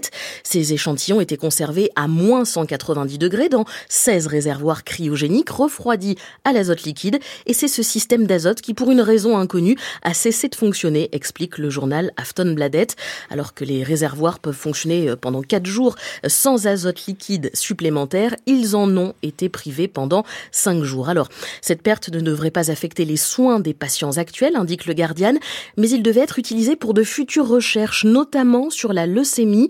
Euh, des euh, échantillons de patients avaient été recueillis depuis une trentaine d'années, explique le, doyen du campus cité par le Guardian. L'incident a en tout cas été signalé à la police, note le Göteborg Posten, et plusieurs journaux suédois chiffrent les dégâts à un demi-milliard de couronnes, soit environ 44 millions d'euros. Merci. Dutu, vous parlez euh, des problèmes de la Suède avec euh, ses congélateurs. Nous, on va élargir le propos à l'ensemble des services publics euh, français. Un rapport vient d'être publié aux éditions des Équateurs, rapport sur l'état des services publics avec un diagnostic à la fois passionnant et un peu inquiétant sur l'état de nos services publics. On en parle dans quelques secondes. France Culture. L'esprit d'ouverture. C'est le Black History Month, le mois de l'histoire noire. Xavier Mauduit. Quel lien entre la construction du concept de race et le développement du capitalisme? Comment, aux États-Unis, artistes et militantes noires ont-elles su réinventer l'anthropologie? Des cow-boys noirs dans le Far West et une armée noire dans le désert pendant la Seconde Guerre mondiale, histoire africaine-américaine, un passé longtemps marginalisé. Le cours de l'histoire, du lundi au vendredi à 9h sur France Culture, franceculture.fr et l'appli Radio France. 7h43. Les matins de France Culture. Guillaume Erner.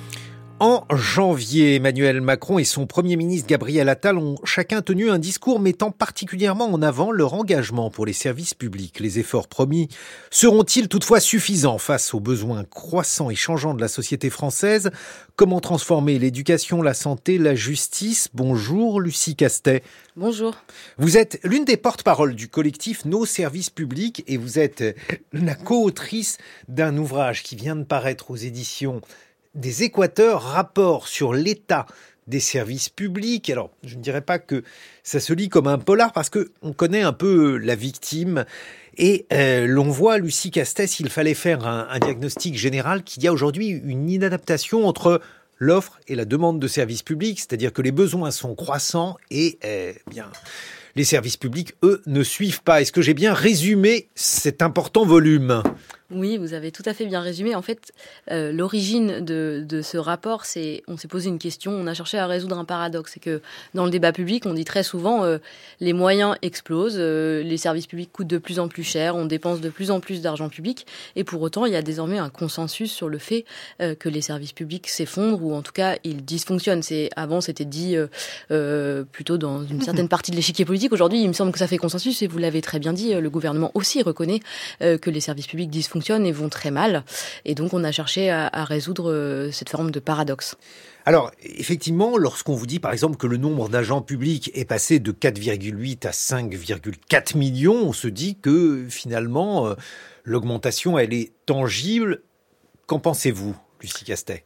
Ah, il est certain que les moyens dédiés aux services publics ont globalement, sur les dernières décennies, plutôt augmenté. Si on parle des effectifs d'agents publics, ils ont en effet augmenté. Ce qui est important de regarder, c'est que si on, a une perspective globale, ils augmentent plutôt moins vite que la population euh, active totale. Hein. donc ça, c'est important de, le souligner. Donc euh, si on prend en compte la démographie, euh, on peut remettre en question cette augmentation. et puis par ailleurs, si on a une perspective de plus long terme, lorsqu'on regarde les moyens dédiés aux services publics, aujourd'hui, on on parle des services publics quasi exclusivement que comme un coût, et donc les perspectives sont plutôt à un objectif de réduction du déficit public en faisant peser cette réduction du déficit public sur une baisse des dépenses publiques et non pas sur une augmentation des recettes. et donc ça laisse plutôt entrevoir des perspectives baissières sur les dépenses publiques. Alors je l'ai dit en introduction, le problème c'est que la demande, elle augmente. Alors elle demande elle augmente. Pourquoi? Parce qu'il y a une demande de sécurité croissante, il y a la question bien sûr de, l'urgence écologique, il y a la question de l'hôpital, mais ça on va en reparler eh, dans une deuxième partie. Alors, ce qu'on a observé, c'est effectivement que les, que les besoins euh, sociaux sont en très forte évolution et que ça, ça, sollicite très fortement les services publics. On peut dire que c'est à la fois euh, des facteurs exogènes et des facteurs endogènes. Si on parle de facteurs exogènes, donc plutôt extérieurs, mhm. là, on va parler par exemple de l'évolution euh, démographique, j'en faisais mention tout à l'heure. on peut parler aussi, par exemple, de l'évolution de, de, de, du nombre de bacheliers dans une génération. Dans les années 70, on estime à peu près à 20%, 20% de chaque génération qui avait le baccalauréat. Aujourd'hui, on est aux, alentours de 80. On a même atteint 86% en 2020. Ça, évidemment, et c'est plutôt une bonne nouvelle, euh, ça, implique une sollicitation croissante de l'éducation supérieure, de l'université. En matière de santé, on peut observer aussi euh, le vieillissement de la population, mais aussi l'accroissement euh, des affections de longue durée, pour dire plus simplement les maladies chroniques, hein, qui explosent. On a plus 34% de patients atteints de maladies chroniques entre 2010 et 2020. En matière de transport, on observe aussi des évolutions euh, de l'organisation de notre territoire, par exemple la désindustrialisation et la concentration euh, croissante des emplois euh, dans les métropoles ont conduit à changer les besoins en matière de transport, notamment de transport en commun. Et par ailleurs, on peut parler de d'évolution endogène, donc d'évolution liée à des attentes différentes dans la société. Par exemple, on considère que il y a des attentes croissantes en matière de lutte contre les violences faites aux femmes, les violences faites aux femmes, et donc qui, pèsent sur sur la justice et, la sécurité. Et, et ce sont aussi des attentes qui sont tout à fait, bienvenues. Hein. Donc alors, augmentation des besoins et euh, les attentes euh, sont là. En revanche, euh, la satisfaction, leur satisfaction pose problème, particulièrement en fait dans certaines zones. On voit qu'on a affaire à des inégalités géographiques et à des inégalités sociales, Lucie Castet. Oui, tout à fait. Ce qu'on observe, c'est que si on, observe plutôt une augmentation euh, insuffisante, mais quand même notable, euh, des moyens dédiés aux services publics, euh, ce qu'on observe, c'est une forte hétérogénéité euh, de, cette augmentation de moyens. Par exemple, si on considère le domaine de la justice, on voit que les évolutions démographiques sont plutôt en faveur de davantage de populations qui vont vers l'ouest de la France que vers l'est de la France. Or, on, on, constate plutôt une concentration des magistrats dans l'est de la France. Si on regarde les effectifs de police, euh, donc eux ont, clairement augmenté euh, de manière très importante dans la dernière décennie. Euh, et pour autant, on observe une forte hétérogénéité en fonction des secteurs concernés. Par exemple, on a une très forte augmentation des effectifs en matière de lutte contre l'immigration illégale ou contre le trafic de stupéfiants, et plutôt une diminution entre 2010 et 2020 des effectifs dédiés à la sécurité publique. Donc les gens, les effectifs de police et de gendarmerie dans la rue. Oui, alors c'est ça, c'est-à-dire qu'en fait, on a euh, effectivement une augmentation des moyens alloués, mais euh, vous notez dans ce rapport, Lucie Castel, rapport sur l'état des services publics que vous publiez aux éditions des Équateurs, est, eh bien une dégradation de la qualité et de l'efficacité de la réponse judiciaire, par exemple. Oui, tout à fait. On observe que, que les délais euh, de traitement des affaires de justice euh, augmentent vraiment massivement. Euh, c'est un constat partagé par l'ensemble des magistrats, hein, qui ont d'ailleurs tiré la sonnette d'alarme à, de nombreuses reprises dans des, tribunes et qui ont été partagés aussi par, les États généraux de la justice qui ont été menés très récemment. C'est effectivement, il y a une dégradation massive et on observe que le service public n'est même plus en mesure de remplir son office. C'est-à-dire que vous avez des juges des enfants qui vous disent obligé de rendre des décisions, des juges aux affaires familiales, sans même voir la famille, parce que euh, je n'ai plus le temps de traiter ces dossiers euh, d'une manière satisfaisante. Et ça, ça crée aussi une très grande crise de sens euh, chez les agents publics. Et c'est, ça nous préoccupe beaucoup, nous, au sein du collectif, nos services publics. On a mené une grande enquête en ligne, on a eu plus de presque 5000 réponses. On observe que la très grande majorité des agents publics rejoignent le service public avant tout pour servir l'intérêt général, avant des considérations, par exemple, de stabilité de l'emploi ou même de rémunération, euh, loin s'en faut, et que euh, on a on a une réponse qui est, qui est massive. 80% des agents publics déclarent avoir connu fréquemment ou très fréquemment un sentiment de perte de sens dans l'exercice de leur mission au quotidien. L'autre question qui se pose, c'est bien sûr celle de l'éducation. Euh, il y a d'ailleurs actuellement un, mouvement de colère parmi les étudiants. Il y a eu une grève la semaine dernière, il y en aura une également cette semaine. Et là, votre diagnostic, il est assez clair. Il y a eu une augmentation, il y a eu une augmentation réelle, mais celle-ci n'a pas suffi à compenser l'accumulation de lacunes structurelles depuis tant d'années. Oui, tout à fait. Euh, et ce qu'on observe aussi, euh, c'est un des grands enseignements euh, de notre rapport, c'est qu'il y a un écart, que l'écart croissant dont, vous faisiez mention entre les besoins et les moyens a laissé une part croissante à une offre privée de prise en charge des besoins. Et c'est particulièrement le cas dans l'éducation. Dans un certain nombre de secteurs du service public, le privé est subventionné par l'État pour, pour concurrencer le service public, qui conserve, lui, seul, le service public, l'exigence d'accueillir tous les publics avec des moyens toujours plus contraints. S'agissant de l'éducation, on observe, euh, alors il n'y a pas un accroissement massif hein, euh, du nombre d'élèves qui vont dans le privé sous contrat, mais ce qu'on observe, et c'est très intéressant, c'est une forme d'homogénéisation sociale croissante dans cette école privée sous contrat. Ça a fait beaucoup, ça a fait beaucoup oui, parler. Oui, je crois que ça a été un sujet d'actualité récemment. Oui, là, euh, on est passé euh, de 30 à 40% d'enfants d'origine très favorisée en 15 ans qui fréquentent l'école l'école privée sous contrat. C'est quand même vraiment très notable. effectivement, j'avais retenu un, un, autre chiffre, mais il est tout à fait convergent avec ce que vous venez d'évoquer Lucie Castet, 29% en 2003 pour la part des enfants à fort capital culturel, jusqu'en 2021 où là on est passé donc à 40%. Donc de 29 à 40%, ça signifie que de plus en plus l'enseignement privé est destiné aux catégories les plus favoriser, alors là en l'occurrence euh, en capital culturel. Exactement, sur un plan euh, plutôt culturel, donc c'est CSP+. Euh, ce qu'on ce qu'on sait par ailleurs, c'est que l'enseignement privé sous contrat est financé à 73% sur fonds publics, c'est la Cour des comptes qui nous le dit. Ça représente environ 8,5 milliards d'euros euh, pour un budget annuel. C'est énorme, c'est massif, et donc on finance un service qui n'est pas public mais qui est solvabilisé par la puissance publique, qui est financé par la, par la puissance publique, euh, alors qu'il bénéficie majoritairement à des enfants issus de classes sociales très favorisées. Ça pose beaucoup de questions sur, euh, en, miroir, l'état euh, du service public et, et, ce qu'on dédie au service public? Et par ailleurs, et ça on en parle quasiment jamais, et c'est un des constats qu'on dresse aussi, c'est qu'il y a une forte croissance, si on regarde l'éducation, une forte croissance euh, du marché du soutien scolaire, qui lui n'est pas financé directement par l'État, mais qui est totalement solvabilisé par la puissance publique, puisque ça donne lieu à des défiscalisations, et on sait que c'est plutôt les enfants euh, issus de classes favorisées qui bénéficient de ce, de ce genre de système.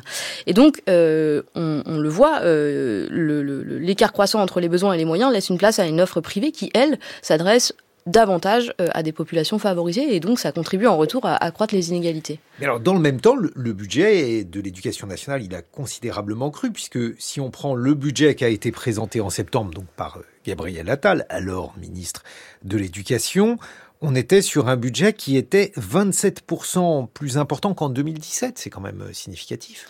Oui, c'est significatif, mais on, se rend compte que c'est plus un effet de rattrapage euh, qu'autre chose. Et nous, on a, produit euh, une note sur notamment la rémunération des enseignants et des professeurs. On se rend compte que même avec les mesures que nous on qualifie plutôt de rustines, qui ont été annoncées en grande pompe sur la, revalorisation du traitement des salaires des, des, enseignants, on se rend compte que, en fait, même grâce, même avec ces mesures là euh, leur salaire réel, donc c'est-à-dire corrigé de l'inflation, euh, n'augmente pas, voire diminue.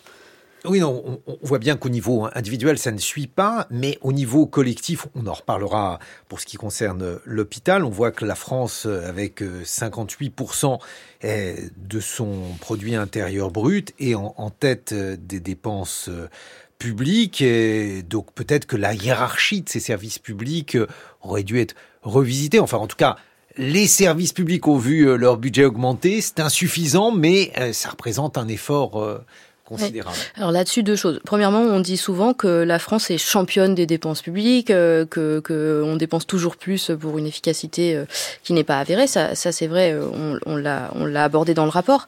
Mais ce qui est vraiment important de dire, il me semble, c'est que la focalisation sur le niveau de dépenses publiques ne permet pas de rendre compte des dépenses totales engagées pour une politique. Quand c'est pas l'État qui paye, autrement dit, quand on sociabilise pas la demande, l'offre, pardon, quand on sociabilise pas le financement, c'est le citoyen qui le fait directement. Euh, l'absence de dépenses publiques euh, correspond à, des dépenses privées qui se multiplient. Par exemple, en matière de santé, aux États-Unis, euh, ça c'est très connu, mais les, citoyens américains payent deux fois plus euh, que le citoyen français pour se soigner, et pour autant il est très mal soigné. Et c'est pareil en fait en Allemagne et au Danemark. On va en reparler euh, d'ailleurs dans une vingtaine de minutes. Lucie Castet, donc ce rapport sur l'état des services publics, il est disponible aux éditions des Équateurs. 6h30, 9h, les matins de France Culture. Guillaume Erner. Et voici comme tous les mardis notre biais Science et Tech avec Aurélie Jean. Bonjour Aurélie.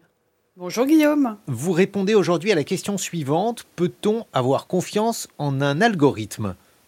Et oui Guillaume, alors cette question peut vous sembler banale et pourtant elle est intéressante, tant sur le fond que sur la forme. Alors je ne vous apprendrai rien en vous disant que nous avons été témoins ces dernières années de nombreux scandales et controverses impliquant le développement et l'utilisation de technologies algorithmiques. Alors on peut citer par exemple l'algorithme d'Amazon en 2018 qui rejetait systématiquement et sans raison valable les candidatures féminines pour un poste de développeur en sciences informatiques. On peut également citer l'algorithme de l'application Apple Card qui estimait jusqu'à 20 fois plus de crédit à un homme qu'à une femme, aux mêmes revenus et aux mêmes conditions fiscales. Enfin, comment ne pas évoquer le cas des premiers algorithmes de reconnaissance faciale dans les années 2010 qui ne reconnaissaient pas les visages de couleur? De ces erreurs, souvent graves aux conséquences illégales car discriminatoires, on a pu lire dans les médias ou entendre de la bouche de dirigeants politiques que les algorithmes étaient sexistes et racistes. De ces déclarations, une idée se répand alors, selon laquelle il existerait une relation de confiance entre l'être humain et la technologie qu'il faudrait à tout prix restaurer. Seulement voilà. La confiance en une machine, une technologie, une intelligence artificielle, un algorithme ne peut pas exister. Laissez-moi vous expliquer. Revenons tout d'abord à la définition de la confiance. Donner confiance à quelqu'un, c'est l'inspirer. Et avoir confiance en quelqu'un, c'est lui confier notre choix, auquel il détient alors une part de responsabilité dans sa traduction et son exécution. Mais alors si je suis votre définition, Aurélie Jean, la confiance ne s'appliquerait pas à un algorithme? Et oui, Guillaume, absolument. Et tout simplement parce qu'un algorithme n'est ni une personne physique comme vous et moi, euh, ni une personne morale comme France Culture ou Radio France, par exemple. L'algorithme ne peut alors pas avoir de responsabilité légale ou morale vis-à-vis des réponses qu'il génère ou des actions qu'il exécute. On comprend alors qu'affirmer qu'un algorithme est raciste ou sexiste n'a aucun sens, et qu'il n'est donc pas coupable des nombreux scandales et controverses évoqués au début de cette chronique. Affirmer avoir confiance ou ne pas avoir confiance en un algorithme est alors une sorte d'absurdité. Pour appuyer mon propos, je citerai ceux de la professeure allemande en intelligence artificielle et en éthique, Joanna Bryson, qui insiste sur l'idée que la confiance est une émotion et un sentiment impossible à posséder envers une machine, dénouée a priori et a fortiori de libre arbitre et de conscience. Bon, mais alors, si l'algorithme n'est pas coupable de ces scandales et controverses, qui peut l'être? Eh bien, c'est une excellente question, Guillaume, qui est d'ailleurs celle qui doit être posée pour enfin sortir de cette idée qu'il faudrait avoir confiance en ces machines. Eh bien, les coupables sont tout simplement les hommes et les femmes qui sont présents tout au long de la chaîne de production d'un algorithme, de sa conception à son utilisation en passant par sa vente. Alors cela inclut les ingénieurs et les scientifiques en charge du développement, mais aussi les propriétaires de ces outils, les marketeurs, vous savez, ceux qui vendent l'outil donc, ou encore nous tous, les utilisateurs. Ce qui me permet de rappeler aux auditeurs la distinction qu'il faut faire entre l'expression avoir confiance en un algorithme et celle sur les intelligences artificielles dites de confiance qui supposent une confiance dans ceux et celles qui possèdent, conçoivent et utilisent ces technologies algorithmiques par l'usage de bonnes pratiques de toute évidence éthique.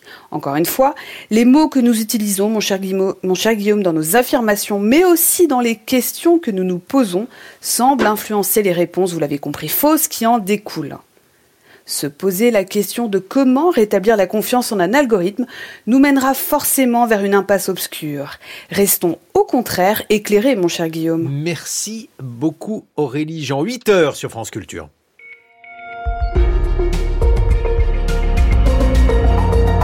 Voici le journal de Margot Delpierre. Bonjour Margot. Bonjour Guillaume, bonjour à tous. Des mois de tractation avant un accord attendu ce soir, il devrait bientôt y avoir une directive européenne contre les violences faites aux femmes, mais sans harmoniser la définition du viol. Explication à suivre. Et nous reviendrons aussi sur la lutte contre les violences intrafamiliales avec cette proposition de loi qui arrive aujourd'hui en deuxième lecture devant le Sénat. Un an après le séisme en Turquie et en Syrie, il reste toujours de nombreux disparus. La reconstruction est lente.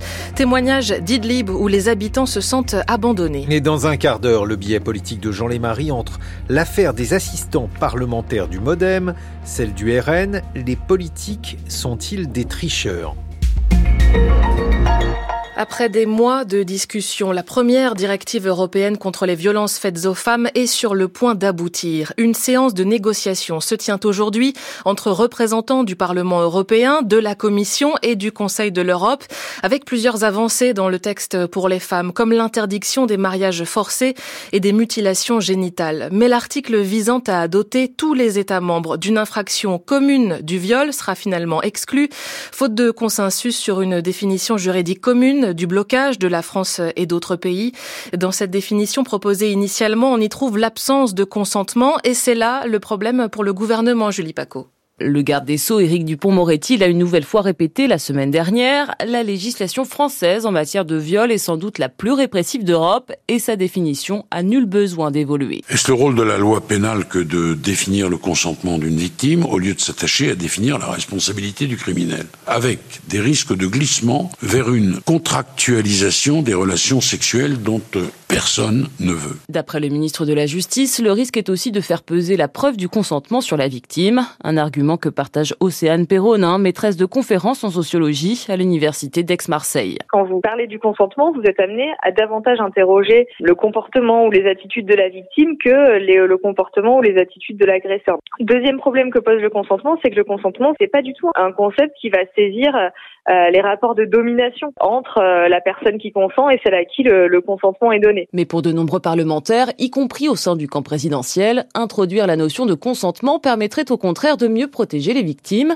Audrey Darsonville est professeure de droit pénal à l'université Paris-Nanterre. L'idée ne sera pas d'interroger la victime pour lui demander est-ce que vous étiez consentante et prouvez-nous que vous n'étiez pas consentante, parce que contrairement à ce que disent les détracteurs aujourd'hui, c'est déjà ce qui se passe. C'est-à-dire qu'aujourd'hui, on demande à la victime, bah, démontrez-nous que vous n'étiez pas consentante démontrez-nous que vous étiez en situation de contrainte morale, ce qui est évidemment extrêmement compliqué. Euh, là, c'est en fait l'idée d'interroger euh, celui qui est mis en cause sur le fait de savoir si lui s'est posé la question du consentement. Une évolution du droit qui permettrait aux juges de mieux caractériser les viols, estime cette juriste, et de faire bouger les mentalités. Tandis qu'au Sénat, aujourd'hui, il sera notamment question des violences intrafamiliales, en plus des pôles judiciaires spécialisés qui viennent d'être créés dans toutes les juridictions françaises.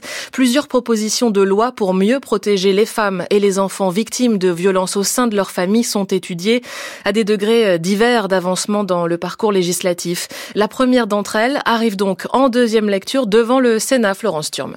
La proposition la plus avancée touche au retrait de l'autorité parentale, déjà effectif en cas de condamnation pour les crimes d'inceste et les violences faites aux femmes, mais il faut pouvoir protéger les enfants plus tôt, dès la mise en examen du parent violent, insiste Isabelle Santiago, députée socialiste du Val-de-Marne. C'est vrai que dans certaines décisions qui pouvaient être prises, on pouvait avoir un enfant qui avait signalé des choses relevant du code pénal et puis des droits euh, de visite et d'hébergement euh, avec euh, le parent qui est le bourreau. Et donc ça, ce n'est plus entendable et ce n'est plus le choix de notre société. On ne peut pas être parent et agresser son enfant. Avec un texte qu'il doit encore présenter au ministre concerné, Philippe Fay, député Renaissance, veut lui réformer le délit de non-présentation d'enfants afin d'éviter de voir condamner les parents qui s'opposent au droit de visite justement pour protéger leur enfant.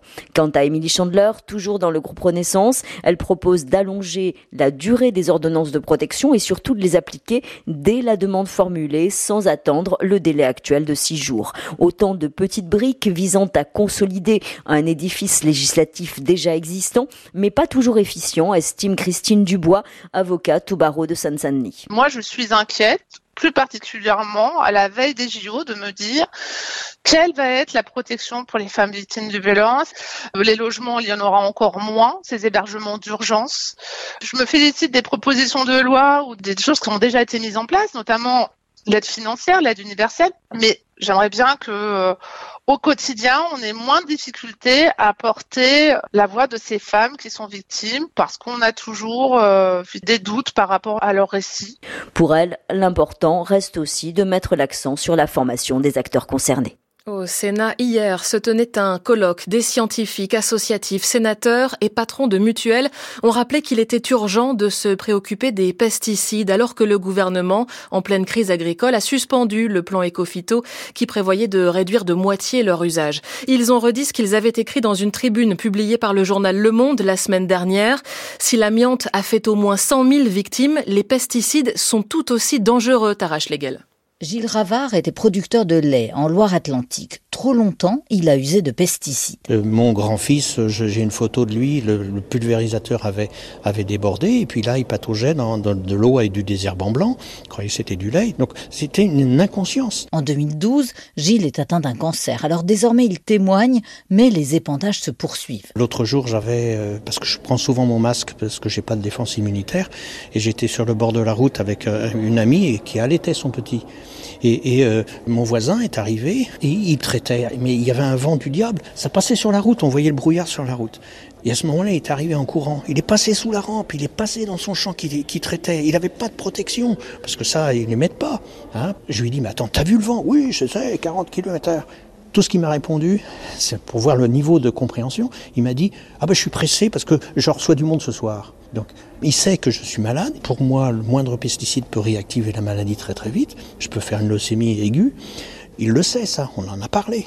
Mais non. Il traite toujours. Il traite. Or, ces traitements font des victimes. Martin Riosec-Fournier est administrateur de la mutuelle familiale. Il faut absolument savoir que de l'autre côté de l'Atlantique, aux États-Unis, Monsanto Bayer a été condamné à payer 10 milliards, 10 milliards d'indemnités à 100 000 victimes à cause de l'empoisonnement aux pesticides.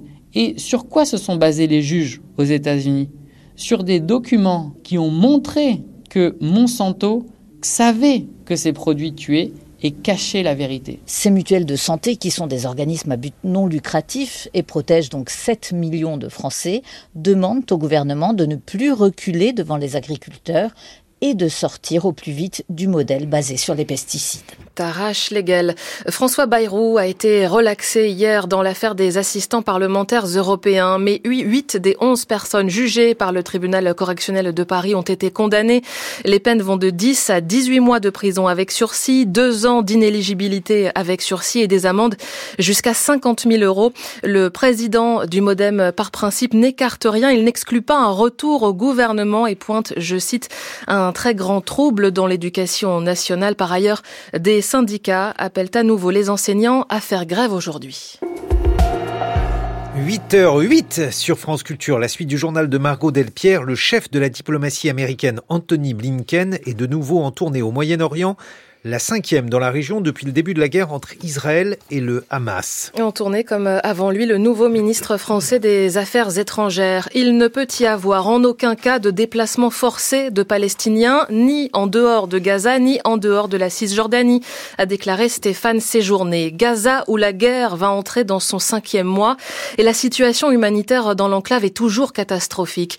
L'urgentiste Raphaël Pitti, figure de la médecine de guerre, vient d'y passer presque deux semaines dans un hôpital entre Rafah et Ragnounès pour euh, des associations. Et il nous a envoyé des notes vocales car l'enclave est toujours inaccessible à la presse étrangère. Un récit d'Étienne Monin.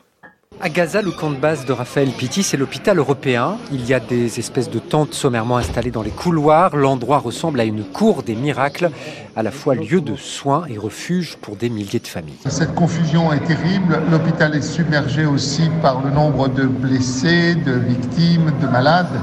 Euh, il y a 400 places, ils sont 900. Dans les notes vocales et les vidéos qu'il envoie, Raphaël Pitti décrit une médecine du dénuement qui se fait à même le sol dans des conditions critiques pour des dizaines de milliers de blessés.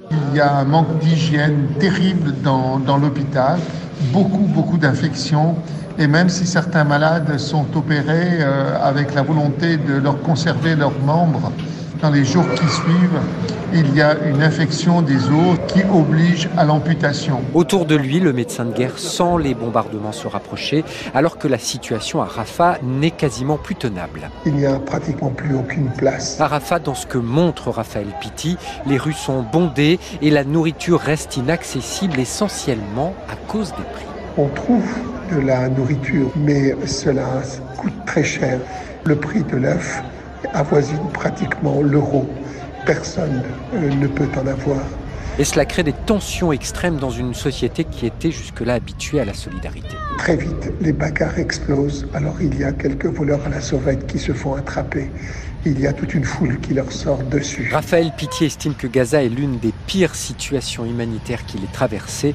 Ce qu'il décrit ressemble à l'effondrement d'une société. Un an exactement après le puissant séisme dans le sud de la Turquie et le nord de la Syrie, où en est-on? Bilan près de 60 000 morts et plus de 100 000 blessés, la région a été dévastée. Les 4 millions et demi d'habitants du nord-ouest syrien subissaient déjà une guerre sans fin et encore aujourd'hui l'aide humanitaire peine à arriver. Cette province d'Idlib, dernière enclave rebelle, se sent abandonnée, Noé Pignède. Un an après le drame, Sarah se souvient encore des bâtiments qui s'effondrent autour d'elle, des victimes par milliers et du désespoir des survivants livrés à eux-mêmes. Les premiers convois de secouristes étrangers avaient mis plus d'une semaine à arriver au nord-ouest de la Syrie. On a été abandonnés par la communauté internationale. L'aide est arrivée trop tard. Des gens qui étaient coincés sous les décombres sont morts sous nos yeux. Donc aujourd'hui, j'ai peur que ça nous arrive à nouveau, car on sait que personne ne viendra nous aider. Comme Sarah, les deux tiers des habitants d'Idlib sont des déplacés de guerre. Le séisme a rendu leur quotidien encore plus difficile. La reconstruction est extrêmement lente. Le soutien qu'on reçoit n'est pas suffisant. Nous avons vécu 13 ans de guerre, puis ce tremblement de terre. Les gens n'en peuvent plus. Dernière enclave tenue par l'opposition, Idlib vit depuis des années sous les bombes du régime syrien et de son allié russe. Avant le séisme déjà, la majorité de la population dépendait de l'aide humanitaire pour survivre. Hussein Araban travaille pour l'ONG CARE. Les gens souffrent des pénuries de nourriture, d'eau et de la guerre qui continue. Avec le manque de soutien financier, la crise humanitaire ne peut que s'aggraver. Le plan de réponse des Nations Unies pour la Syrie n'a reçu qu'un tiers des financements requis en 2023. Depuis le début de l'année, le programme alimentaire mondial a même été contraint d'arrêter ses distributions de nourriture dans le pays. Noé Pignède, toujours autant de confusion au Sénégal. Le Parlement du pays a entériné hier soir le projet de loi sur un report de la présidentielle du 25 février initialement au 15 décembre de cette année. Après une journée de débat houleux, le texte a été voté à la quasi-unanimité par les députés présents dans la salle, en l'absence de députés de l'opposition évacués juste avant par la gendarmerie. Toute sa vie, Jean Mallory aura été un pionnier, a réagi la ministre de l'Enseignement supérieur et de la Recherche Sylvie Rotaillot. Jean Mallory, géographe, ethnologue, explorateur du Grand Nord et éditeur, est mort, a annoncé son fils hier. Il avait 101 ans, une vie pleine d'aventures, Catherine Pétillon. Le Grand Nord, Jean Mallory l'a arpenté pendant plus d'un demi-siècle. 31 expéditions du Groenland à la Sibérie. Une vie avec ses peuples premiers.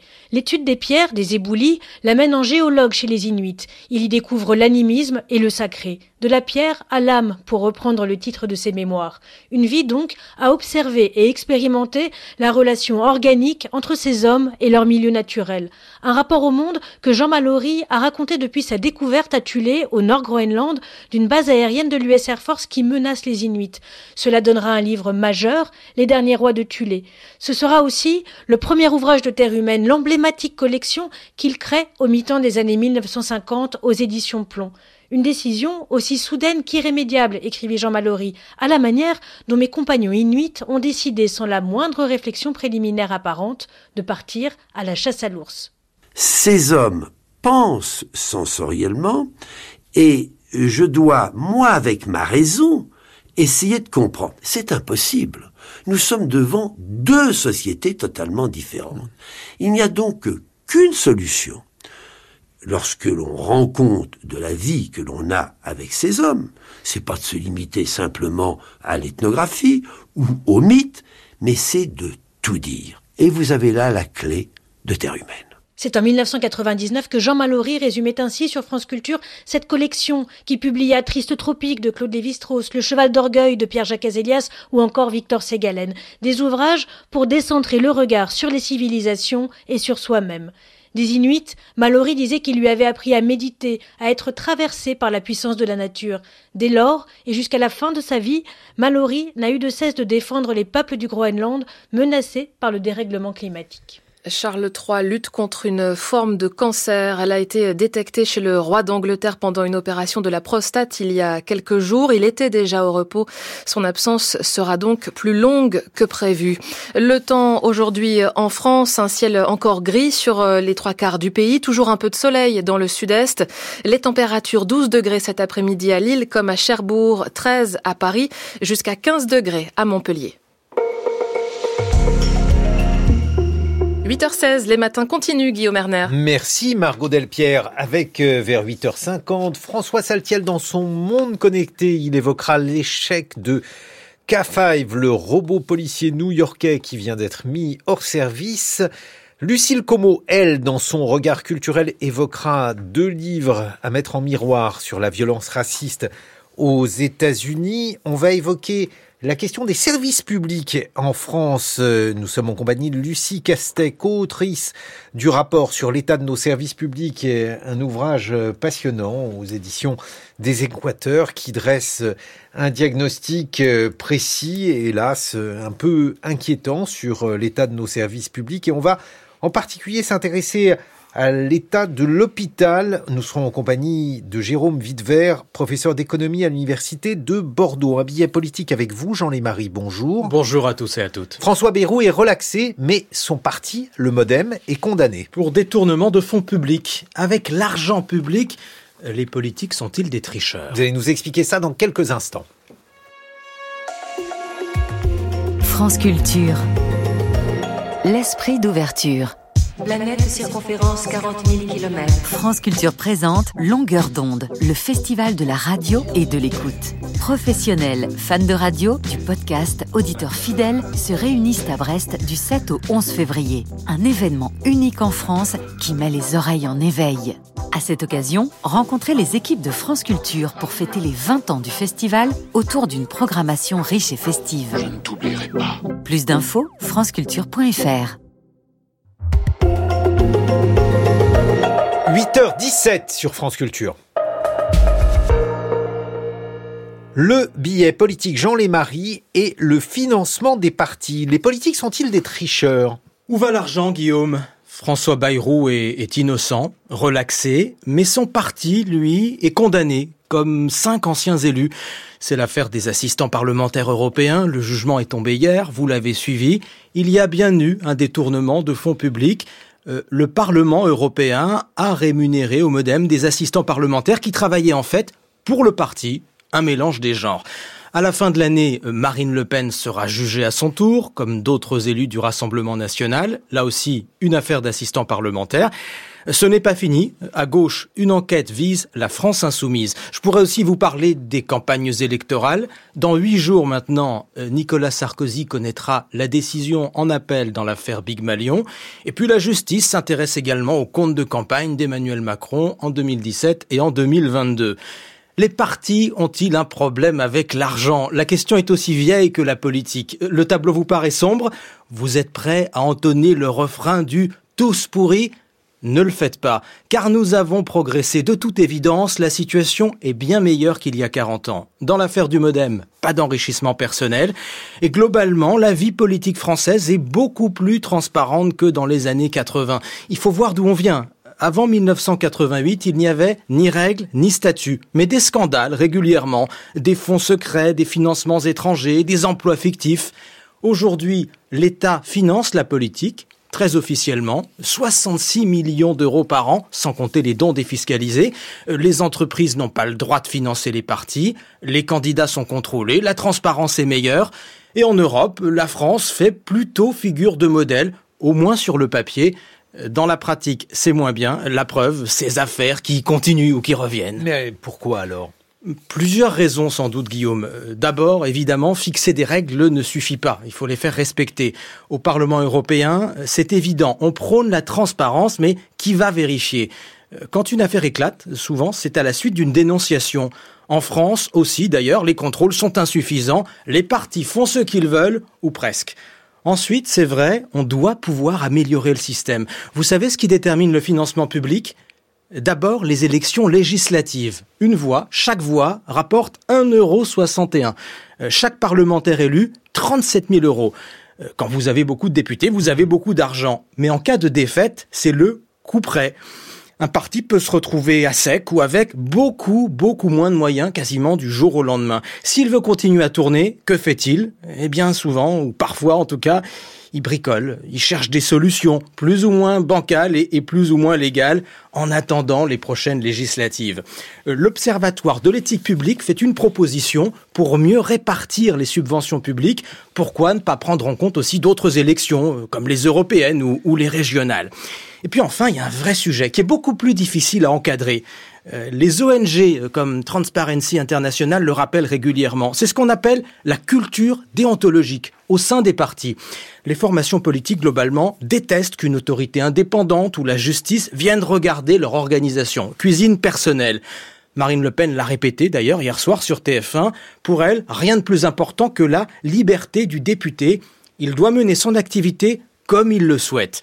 Une liberté sans règles, vraiment, sans rendre de compte, avec de l'argent public, alors que le pays a 3 000 milliards d'euros de dettes, alors que les services publics sont en crise, on en parle ce matin, ça ne tient pas. Personne ne veut empêcher les députés de travailler. Souvent, ils travaillent beaucoup. Personne ne veut mettre non plus un, un policier derrière chaque parlementaire.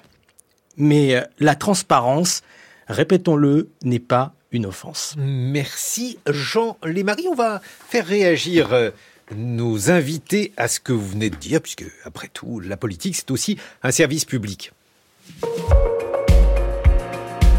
6h30, 9h, les matins de France Culture. Guillaume Erner. Nous sommes en compagnie de Lucie Castet, co-autrice du rapport sur l'état de nos services publics aux éditions de l'Équateur. On a vu qu'il y avait effectivement une augmentation des dépenses en faveur de nos services publics, mais que euh, l'augmentation de la demande de services publics, elle, était encore plus importante, ce qui explique l'inadéquation et euh, ce sentiment, un sentiment qui est vérifié euh, que ces services publics aujourd'hui ne sont pas bon état, ou en tout cas ne, ne fonctionnent pas comme ils devraient fonctionner. On va évoquer l'hôpital, mais avant cela, Lucie Castet, j'aimerais que vous réagissiez à ce que mon camarade Jean Lémarie vient de dire sur le financement de, de la politique et ces affaires qui peuvent parfois ternir l'image de nos politiques. Euh, je pense que c'est un billet extrêmement intéressant euh, et ça corrobore tout à fait un, un constat euh, qu'on dresse dans le rapport, qui est celui de dire que le rapport des citoyens au service public se dégrade. Et je pense que quand il y a des atteintes de ce type qui sont identifiées, ça ne peut faire que accroître euh, accroître cette dégradation des rapports. Et je pense que ça fait écho aussi à ce que je disais tout à l'heure sur la répartition des moyens notamment de la justice et, de la police. On constate que la lutte contre la criminalité euh, économique et financière et notamment la lutte contre les atteintes à la probité que vous désignez euh, à l'instant euh, fait l'objet d'un très faible investissement euh, politique et budgétaire alors même que ces atteintes font plutôt augmentent celles qui sont constatées augmentent. Et donc je pense que c'est absolument nécessaire qu'on réinvestisse dans ces services publics de la justice et de la police euh, et des, en particulier des investigations euh, complexes comme celles que vous avez euh, mentionnées, euh, afin de renforcer la, la confiance entre les citoyens et euh, la chose publique d'un point de vue général. Et nous sommes en duplex avec Jérôme Videvert. Bonjour. Bonjour. Vous êtes professeur d'économie à l'Université de Bordeaux. Vous êtes responsable d'une équipe économie et gestion des organisations de la santé. Je vous ai convié à ce dialogue parce que, on le sait, il y a aujourd'hui une question qui se pose sur le fonctionnement de nos hôpitaux. C'est devenu un thème régulier dans l'actualité. Les urgences sont débordées, les cabinets médicaux sont fermés ou engorgés, alors même que les dépenses de, santé euh, des Français sont euh, réelles, tangibles, importantes. Comment expliquer euh, ce hiatus? Alors, la première chose qui apparaît dans la lecture de ce rapport sur l'état des services publics, c'est l'explosion des affections de longue durée, les ALD. Qu'est-ce que ça veut dire et euh, pourquoi ces conséquences, Jérôme Hidever? Alors oui, effectivement, c'est un facteur d'augmentation de, la demande de soins très importante. Et les, facteurs sont, assez clairement identifiés. C'est d'abord le vieillissement de la population, hein, puisque les personnes souffrant de maladies chroniques sont des personnes généralement, euh, plus généralement âgées euh, au-delà de, de, 60 ans. Ça, c'est le premier facteur. Et le deuxième facteur, c'est une meilleure prise en charge, c'est une prise en charge plus précoce, un dépistage plus précoce, et enfin peut-être des raisons épidémiologiques pour certaines maladies chroniques. Donc il y a une multiplicité de facteurs, mais le facteur vieillissement de la population, hein, qui s'est fortement accéléré euh, depuis la fin des années 2000, est la cause principale. Et donc c'est effectivement une des raisons de la tension sur euh, le système de soins, le système de santé depuis, une quinzaine d'années. Bon, à, ceci près, euh, Jérôme Wittwer, qu'on imagine que ce vieillissement de la population, euh, il a également été observé en Allemagne, dans une moindre mesure aussi aux, États-Unis, où le système de, santé, bien sûr, bénéficie d'un système économique différent. Oui, effectivement. Alors, L'autre, facteur de, tension, c'est le, le, contrôle des dépenses qui s'est progressivement organisé dans le système de soins français euh, depuis les années 90 et qui s'est euh, sensiblement accéléré à partir de la fin des années 2010, hein, puisqu'on a une progression des dépenses de soins, notamment des soins hospitaliers, qui n'augmente pas plus vite, qui augmente même moins vite que le produit intérieur brut entre 2010 et 2019. Donc il y a une forme de, croisement de ces deux effets une, restriction, hein, pas une diminution de la dépense, hein, mais une restriction l'augmentation de la dépense avec une augmentation forte de la demande. Et donc ça, c'est pas spécifique à la France, mais le, le, phénomène est assez marqué en France de cet effet ciseau qui a créé des tensions très importantes, en particulier à l'hôpital.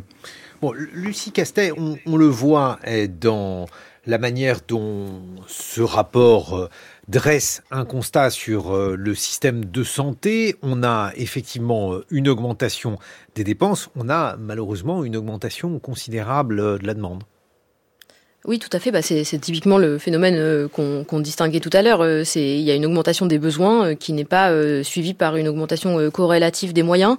Et je dirais par ailleurs que dans le cas de la santé et de l'hôpital, c'est très intéressant d'étudier cette question du développement d'entités privées mhm. qui viennent se loger dans, ce, dans cet écart croissant entre les besoins et les moyens, puisque on voit que progressivement il y a une forme de spécialisation entre l'hôpital public et les cliniques privées à but lucratif au détriment total euh, de l'hôpital public, puisque euh, vous avez euh, les cliniques privées qui récupèrent les actes les plus rentables et les plus faciles à exécuter, des actes courts, chirurgicaux plutôt, avec l'hôpital public qui, lui, doit accueillir tout le monde et prendre en charge les maladies longues en particulier des maladies chroniques euh, décompensées, euh, mais c'est là, on va y revenir, c'est en lien avec la défaillance du système de santé plus euh, de ville, et surtout des maladies plus coûteuses à traiter et des urgences. Oui, mais d'un côté, si on prend l'observation que vous faisiez il y a quelques minutes, Lucie Castet, de toute façon, il faut que quelqu'un paye. Donc, si vous payez une clinique privée ou si vous payez une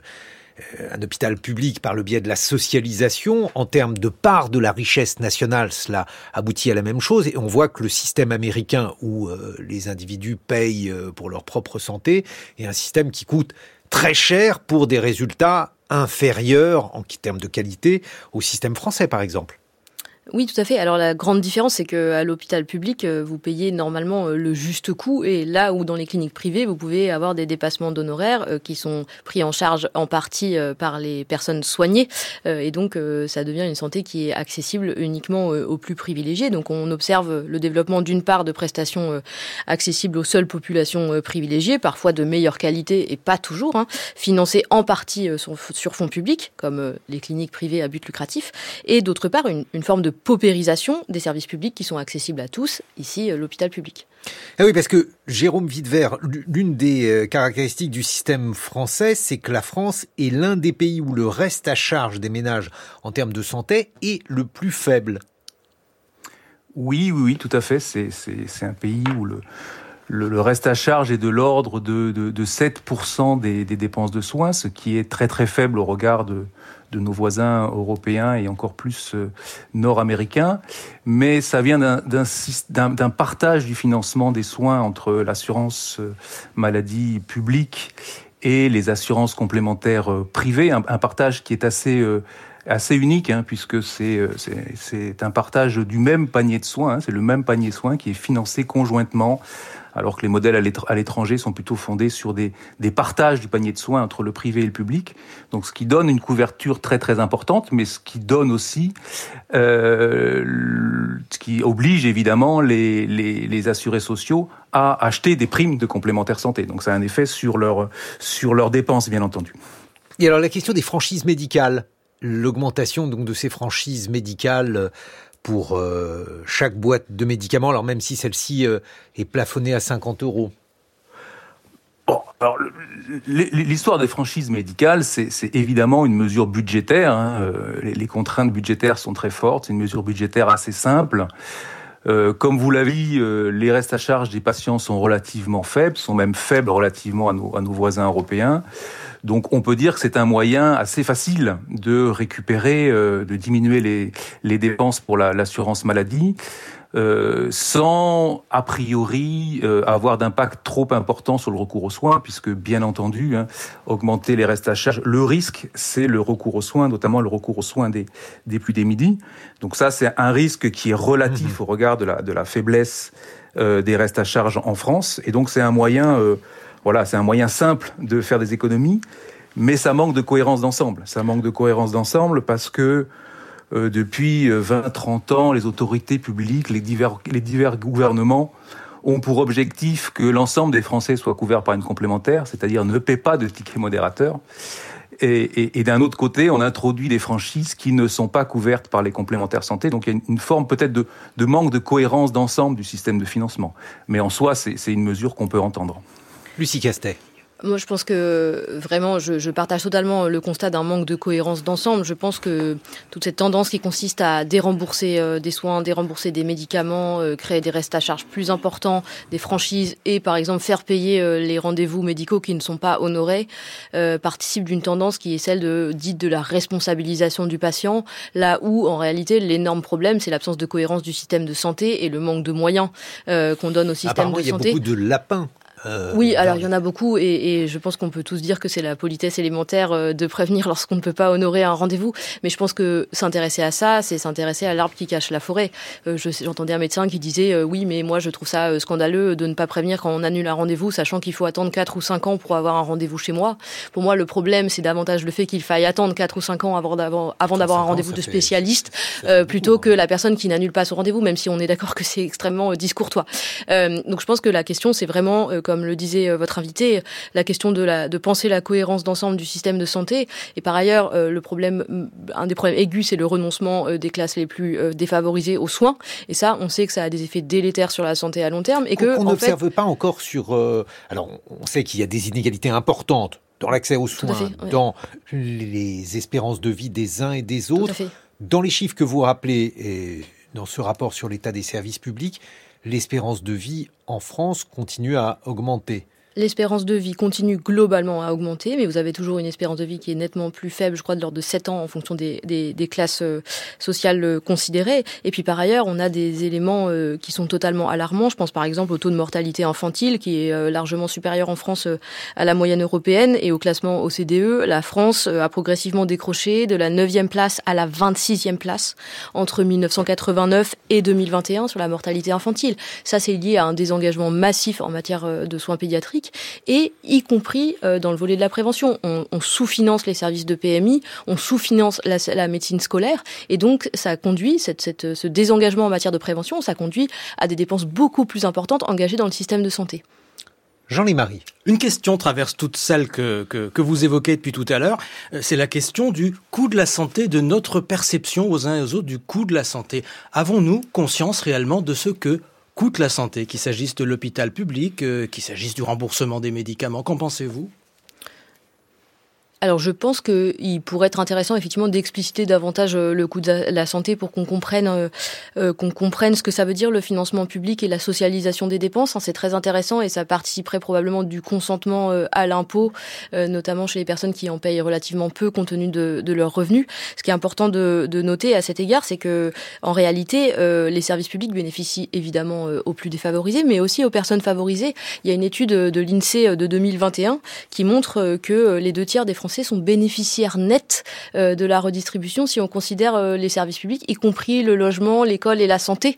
Euh, et donc je pense que ce serait utile que, effectivement toute la population ait conscience de ce que coûte la santé et de ce à quoi contribuent les services publics et le financement par l'impôt. On, voit, Jérôme Videvert, qu'on a donc une évolution et un état du système de santé qui semble insatisfaisant, qu'il est d'ailleurs objectivement, on attend énormément aux urgences. On voit qu'on a donc euh, affaire à un système qui aujourd'hui ne, convient pas. J'ai une question euh, peut-être euh, embêtante à, vous poser. Quelle part du revenu national en plus il faudrait dépenser pour avoir un système de santé satisfaisant? Je sais bien qu'il y a un certain nombre de, choses qui euh, ne relèvent pas seulement de l'argent. On sait qu'il y a des difficultés de recrutement. On sait euh, euh, aussi qu'il y a d'autres questions qui se posent, comme par exemple la part affectée donc au back-office, à la gestion même des hôpitaux. Mais est-ce qu'il est possible de répondre à cette question? Qu'est-ce qu'il faudrait faire en plus pour que nos hôpitaux soient dans un état satisfaisant? Ah, effectivement, c'est une question un peu, délicate. Je, veux, répondre de manière un, peu indirecte. Je pense que la, question de, de, des dépenses de soins, puisqu'elles sont largement socialisées en, en France, on l'a dit, à hauteur de, de près de 80%, c'est vraiment une question euh, démocratique euh, absolument majeure et on, peut décider euh, objectivement d'augmenter la part du produit intérieur brut qu'on consacre aux, dépenses de soins. Mhm. Mais ça demande vraiment de réfléchir à ce qu'on souhaite faire et et peut-être que là, ça manque de, de, de, débat en France, effectivement, hein, puisque vous le savez que les dépenses de l'assurance maladie sont fixées par le, par le Parlement chaque année, hein, par l'ONDAM. Donc il y a une discussion démocratique au sein du Parlement mais ces discussions sont certainement pas suffisamment approfondies et partagées par l'ensemble des acteurs. Et on est passé d'un système un peu à guichet ouvert, hein, où, c'est la demande qui, détermine le, la croissance des dépenses, à un système où, où l'offre, euh, la, la, disponibilité de l'offre joue un rôle, un rôle majeur. Et notre système n'est pas du tout habitué à réfléchir à euh, fixer des enveloppes euh, de dépenses de soins par grand secteur. Alors j'avais j'avais une idée, j'avais une idée, je vais vous la soumettre. Donc en France, on est avec 12,3% du PIB à, dans une situation donc euh, de dépenses importantes. L'Allemagne est dans une situation plus importante puisque elle est à 12,8% du PIB et ce qui complique la chose évidemment, le PIB allemand est plus important que le PIB euh, français. Est-ce que si par exemple les Français dépensaient comme les Allemands, donc à la fois en pourcentage mais aussi en valeur absolue, est-ce que euh, il y aurait selon vous un niveau de dépenses satisfaisant? Bah, certainement que si cet argent est, utilisé de manière pertinente, il serait plus satisfaisant pour les, pour les usagers du système de soins. Ça, ne fait aucun doute. Hein. Je, je, rappelle quand même que, que l'Allemagne a un système assez différent, hein, puisqu'il y a 10% de la population qui est sortie du système de l'assurance publique, hein, on appelle ça l'opting out, hein, et qui a une assurance privée et qui a accès à un système privé hospitalier. Hein. Donc je ne crois pas que ça soit aussi tout à fait le, le modèle qu'on souhaite en France ou que la majorité des acteurs souhaitent en France. Donc il faut faire un petit peu attention avec la comparaison avec euh, l'Allemagne, puisqu'il y, y, a un mmh. secteur euh, euh, privé important, hein, 10% de la population, qui a une assurance privée et qui a accès à des établissements privés auxquels n'ont pas accès ceux qui n'ont pas cette assurance. Jean Lémarie. Ouais. Il y a la question de la qualité des dépenses aussi, dans la série des questions gênantes. Si on parle d'hôpital public, des examens qui se répètent, qui se recoupent parfois de manière inutile, est-ce que vous identifiez beaucoup de, de gaspillage, d'inefficacité, de mauvaises dépenses? Lucie Castet. La question de la qualité des dépenses est tout à fait pertinente et nous, dans notre collectif, on ne dit pas du tout qu'il faut absolument euh, préserver euh, ce qui existe aujourd'hui et on n'a pas une position purement défensive. On dit aussi qu'il faut regarder comment ça fonctionne et on dit beaucoup que l'introduction à l'hôpital public de la tarification à l'acte a conduit à une multiplication de mauvaises dépenses, euh, encouragées justement par cette tarification à l'acte et donc que le système actuel est pervers et qu'il faut y réfléchir et faire en sorte que les personnes qui travaillent à l'hôpital prennent la meilleure décision possible indépendamment de la question de euh, la façon dont on financera tel acte ou tel acte. Donc ça, c'est une question mmh. extrêmement pertinente. Et si on regarde plus globalement euh, la façon dont on fonctionne, dont fonctionne et dont on finance nos services publics, il est vrai de dire qu'il y a des dépenses dont on peut s'interroger sur, sur leur pertinence. Enfin, quand, on, quand on accroît considérablement euh, les dépenses en matière de lutte contre le, trafic de stupéfiants, sans du tout contester la pertinence de la lutte contre le trafic de stupéfiants, enfin, c'est une discussion démocratique qu'on doit avoir, c'est une question, un débat tout à fait passionnant qui mériterait probablement une émission entièrement. Euh, parfois, on, se rend compte que certaines dépenses sont totalement inutiles parce qu'on vient démanteler un point qui se remontait, le, un point de deal qui, qui, se remonte, euh, qui se remonte quelques heures après. Euh, on peut s'interroger sur euh, la façon dont démocratiquement on choisit la manière dont les dépenses sont, attribuées ou sont octroyées à telle politique publique euh, ou à telle sous-politique. Je, prolonge la question de, mon camarade Jean Lémarie, Jérôme Videvert.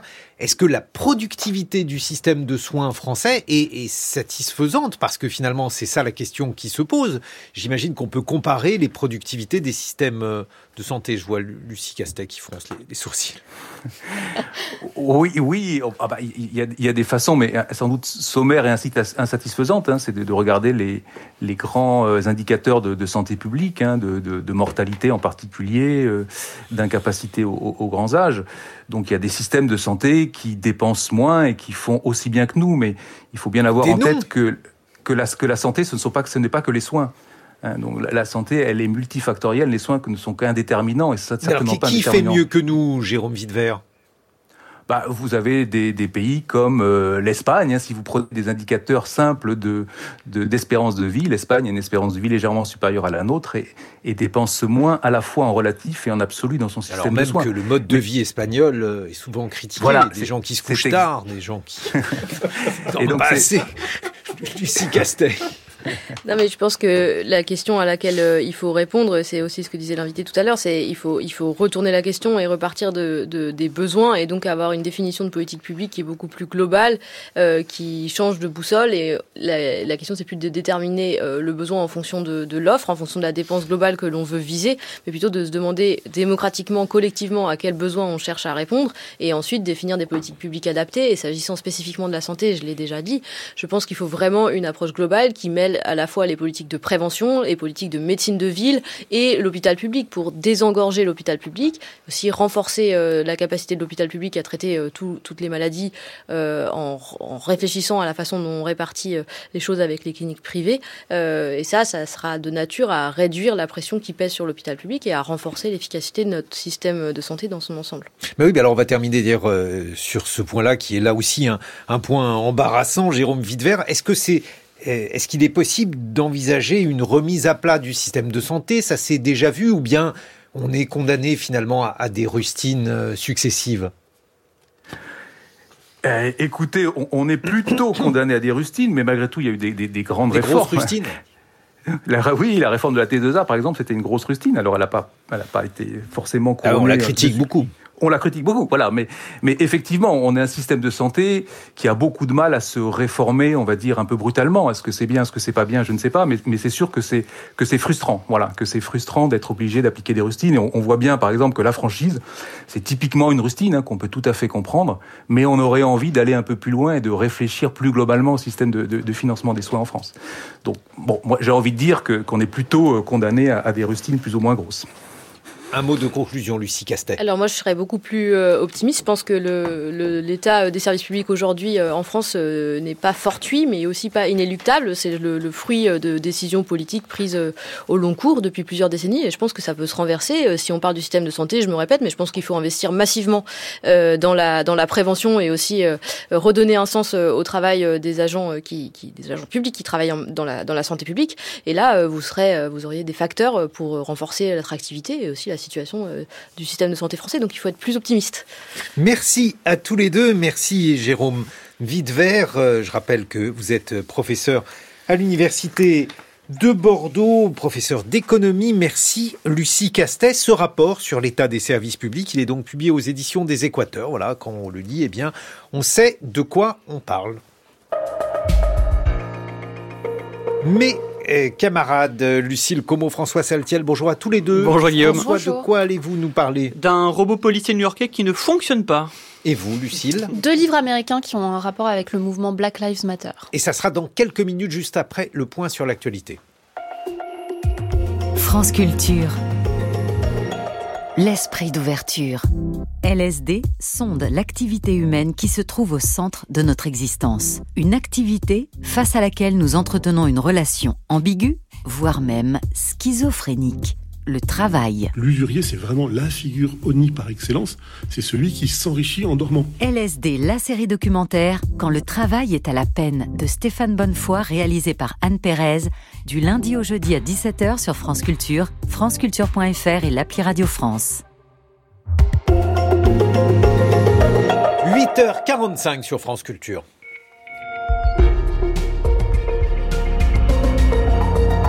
C'est le point sur l'actualité, le 845 d'Anne-Laure Chouin. Bonjour Anne-Laure. Bonjour Guillaume, bonjour à toutes et à tous. Les enseignants à nouveau appelés à la grève ce mardi.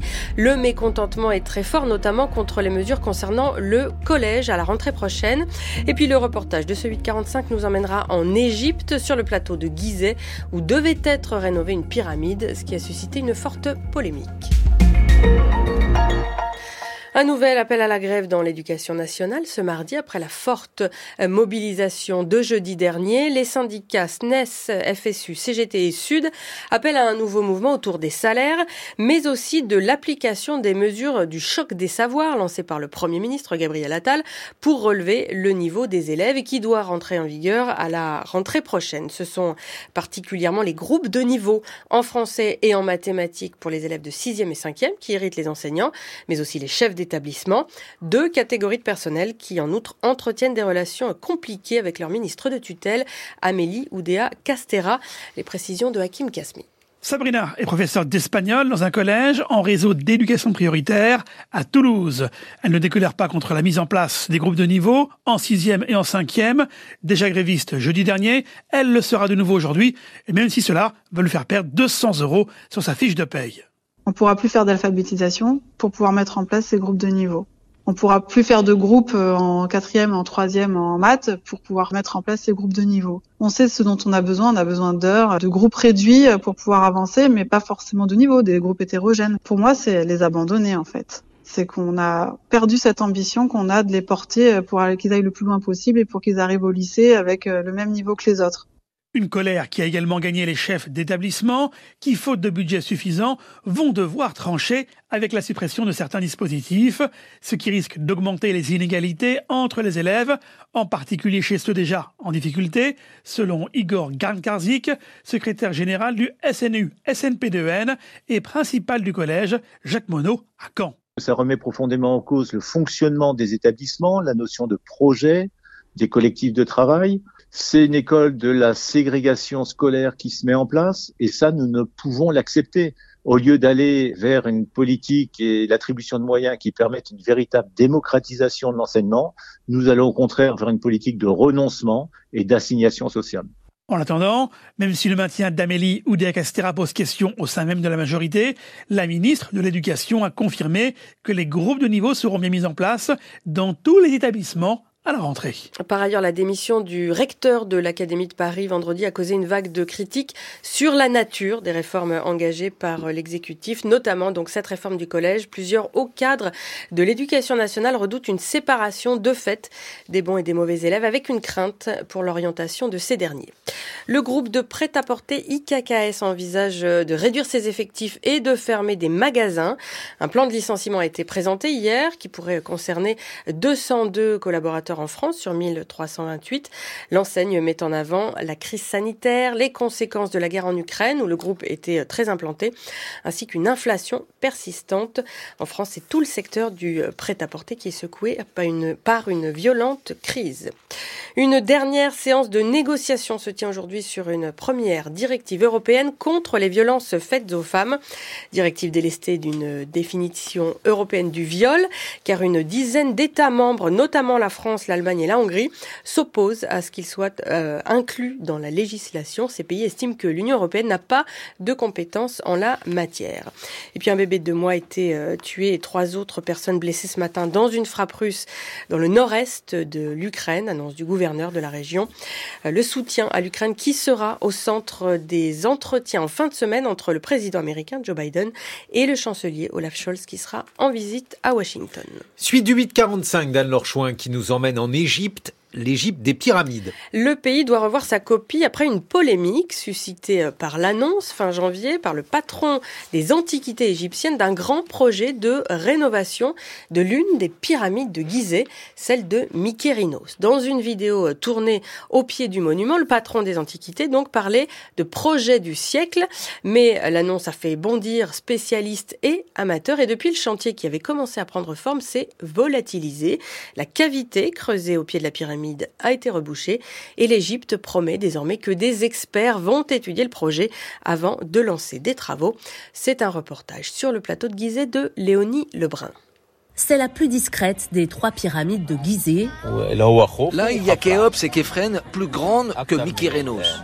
Mykérinos, légèrement en contrebas de ses deux sœurs majestueuses, mesure tout de même 60 mètres de haut, et le gouvernement égyptien a de grands projets pour elle.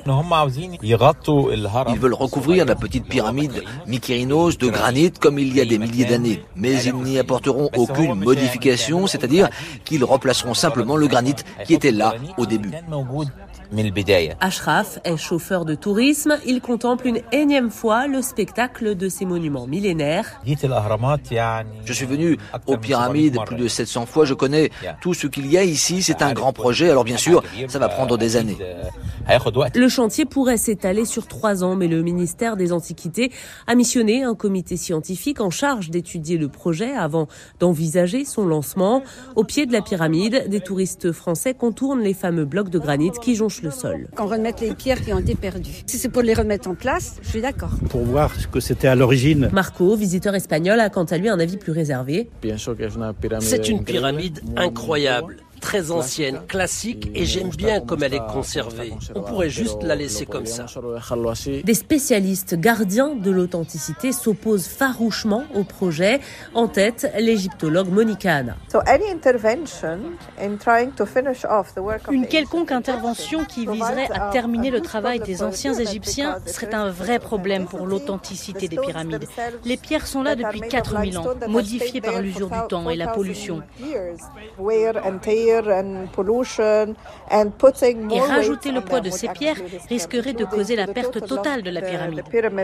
Des risques que l'État égyptien promet donc d'évaluer avant d'envisager la transformation de son joyau antique qui attire 14 millions de visiteurs chaque année. Un mot du temps en France, gris du sud-ouest à la moitié nord, comptez au plus chaud 8 à 12 degrés, 13 à 17 proches des côtes.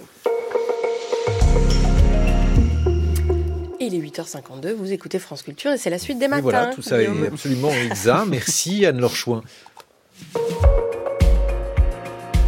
6h30, 9h, les matins de France Culture. Guillaume Erner. Lucille Como, François Saltiel. François, dans votre monde connecté ce matin, vous revenez sur euh, la ville de New York elle vient de se séparer de son robot policier. Et eh oui, dans le monde merveilleux de la tech, on consacre beaucoup d'attention, de temps et d'argent au lancement de certaines innovations et on chronique rarement leurs échecs. Et vous le savez mieux que personne, Guillaume, ce n'est pas si facile de réussir à échouer. Et le dernier super fail en date est à mettre au crédit de la NYPD, la police new-yorkaise qui annonçait en grande pompe l'introduction en septembre de l'engin K5, un robot de surveillance d'environ 200 kilos à l'esthétique de l'illustre R2D2 de la guerre des étoiles, un officier de fer et d'acier aux multiples capteurs et caméras euh, capables de scanner son environnement. Sa mission, patrouiller dans la frénétique station de métro de Times Square, une présence censée sécurer les usagers. K5 dispose d'un bouton d'appel pour mettre instantanément le citoyen en connexion avec un vrai humain. Alors, à l'origine de cette initiative, le maire de la ville, Eric Adams, un ancien capitaine de police qui s'est fait élire avec un programme de lutte contre l'insécurité. Il s'était déplacé en personne pour présenter son nouveau super flic devant la presse. Pragmatique. Il avait justifié son intronisation pour des raisons financières, loué pour seulement 9 dollars de l'heure à son fabricant, en dessous du salaire minimum, se réjouissait-il. Eric Adams n'hésitant pas à avancer que K5 a le privilège de ne pas prendre de pause déjeuner ni de pause pipi, une aubaine pour réduire les coûts de la ville. Eric Adams est un technophile convaincu et depuis son arrivée aux affaires en 2022, il n'a pas lésiné sur le déploiement d'outils de technosurveillance, des drones à la reconnaissance faciale, des caméras de vidéosurveillance. Et alors François, quel état de service pour notre K5 Eh bien plutôt déplorable. Ah. ah. oui, parce que K5 étant parfait pour amuser la galerie, notamment les touristes, oh, mais pas d'une grande aide. C'est déjà ça. C'est déjà ça. Mais ça sécurisait, travail. ça sécurisait pas tant les New-Yorkais. Je vous donne un exemple. Ce robot un peu lourdeau ne pouvait même pas descendre tout seul les escaliers du métro et devait être chaperonné par un officier pour ne pas tomber. sans, parler de ces changements de batterie réguliers qui provoquaient ah, de nombreuses pannes et pépins techniques. Oui, c'était des pannes techniques, effectivement. En bref, euh, des pauses techniques mais en bref, les officiers de police de métro passaient plus de temps à surveiller K5 que les malfrats, et le directeur d'une association qui lutte contre la surveillance technologique avait déjà alerté l'opinion en septembre en comparant le robot policier à une poubelle à roulettes. Il vient d'en ajouter une couche en précisant que les roulettes n'ont même pas fonctionné. Il faut dire que K5 traînait un sérieux casier judiciaire de défaillance technique. Le robot mobilisé à d'autres endroits aux États-Unis avait déjà connu des mésaventures. Il s'était jeté dans une fontaine, dans un centre commercial de, de Washington, et plus grave, dans un centre commercial de Palo Alto, il avait renversé et écrasé le pied d'un enfant de 16 mois. Dans le métro new-yorkais, il n'aura pas le temps de commettre d'autres bavures. Direction le placard, cinq mois après sa prise de service. Une histoire réjouissante pour calmer les ardeurs des techno-solutionnistes. C'est-à-dire qu'il aurait, il aurait fallu un, robot voleur Exactement. qui s'en va avec euh, ma voix. Lucille Como, vous mettez en miroir deux livres qui viennent de paraître et qui ont tous les deux à voir avec l'Amérique et la violence raciste. Et la police aussi. Oui, deux livres qui se tiennent dans un rapport éclairant, deux bornes d'une certaine littérature afro-américaine. D'un côté, L'homme qui vivait sous terre de Richard Wright, c'est un roman qui date des années 40, inédit jusque-là en France. Il vient de paraître aux éditions Christian Bourgeois dans une traduction de Nathalie Azoulay. Et de l'autre, Entre le monde et moi de Tanaïsi Coates, traduction nouvelle d'un texte de 2015. Alors Tanaïsi Coates est journaliste, il a écrit plusieurs essais. Ce texte est un de ses plus connus et plus percutants. C'est une lettre adressée à son fils qui puise sa force émotionnelle et politique dans les mobilisations du mouvement Black Lives Matter, dont le slogan hein, Les vies noires comptent été apparu au milieu des années 2010, mais qui en fait n'a eu et n'a toujours de cesse de secouer les États-Unis au rythme des nombreuses exactions et meurtres visant la population noire commises entre autres par la police. C'est un texte de l'urgence, en même temps très réfléchi, qui se fonde sur un récit autobiographique.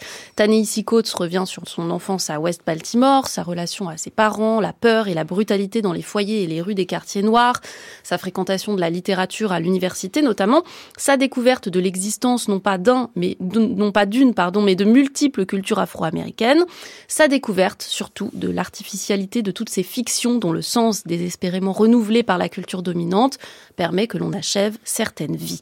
C'est un très beau texte, un très tendu, à la fois plein de douleur et de colère. Or, il se trouve que sa première parution française avait oblitéré le titre originel Entre le monde et moi. Et il se trouve que ce titre est une citation de Richard Wright. Oui, c'est le titre d'un de ses poèmes, Between the World and Me. Et dans la nouvelle préface, Taenisi Coates se félicite de cette mention qui avait disparu lors de la première publication au profit de une colère noire, plus frontale, mais nettement moins poétique. Richard Wright fait partie de son panthéon, considéré souvent comme le premier grand auteur afro-américain publié, né en 1908. Il fait figure de pionnier. Le livre qui nous arrive et qu'on n'avait jamais pu lire en français jusqu'à aujourd'hui est une fable politique cruelle. C'est l'histoire d'un homme noir accusé d'un crime qu'il n'a pas commis, tabassé violemment par des policiers blancs, qui parvient à s'enfuir et se réfugie dans les égouts d'une grande ville. Là, il explore, il s'installe, il accède par le dessous aux boutiques, aux églises, aux banques, vole de quoi survivre, mais surtout vole toutes ces choses de la grande fiction américaine, dollars, bijoux, armes, choses dont il n'a que faire dans son nouveau monde et qu'il colle et accroche sur les parois de la caverne dont il a fait son nouvel habitat. C'est une histoire qui, comme son personnage, s'enfonce dans l'absurde et en même temps, c'est le récit d'un grand décilement. Dans l'obscurité, le héros découvre sa condition d'homme noir, découvre celle des autres noirs qui vivent à la surface, dans la peur et la culpabilité. En fait, ces deux livres pourraient avoir pour titre Entre le monde et nous. Ce sont deux livres de la mise à distance, d'un repositionnement, d'une prise de point de vue radicale sur la même réalité, la violence raciste instituée comme système et qui dans le fond est la même qu'il s'agisse du personnage de Richard Wright ou de ce camarade de fac tué par la police dans sa voiture auquel ta Coates consacre la deuxième partie de sa lettre. Entre le monde et moi, l'expression de Richard Wright dit une manière de s'aménager un espace dans la langue, la lettre où Tennessee Coates s'arroge la parole, comme la caverne où se réfugie l'homme qui vivait sous terre, lieu compliqué à la fois d'inconfort et de Merci Lucille Como.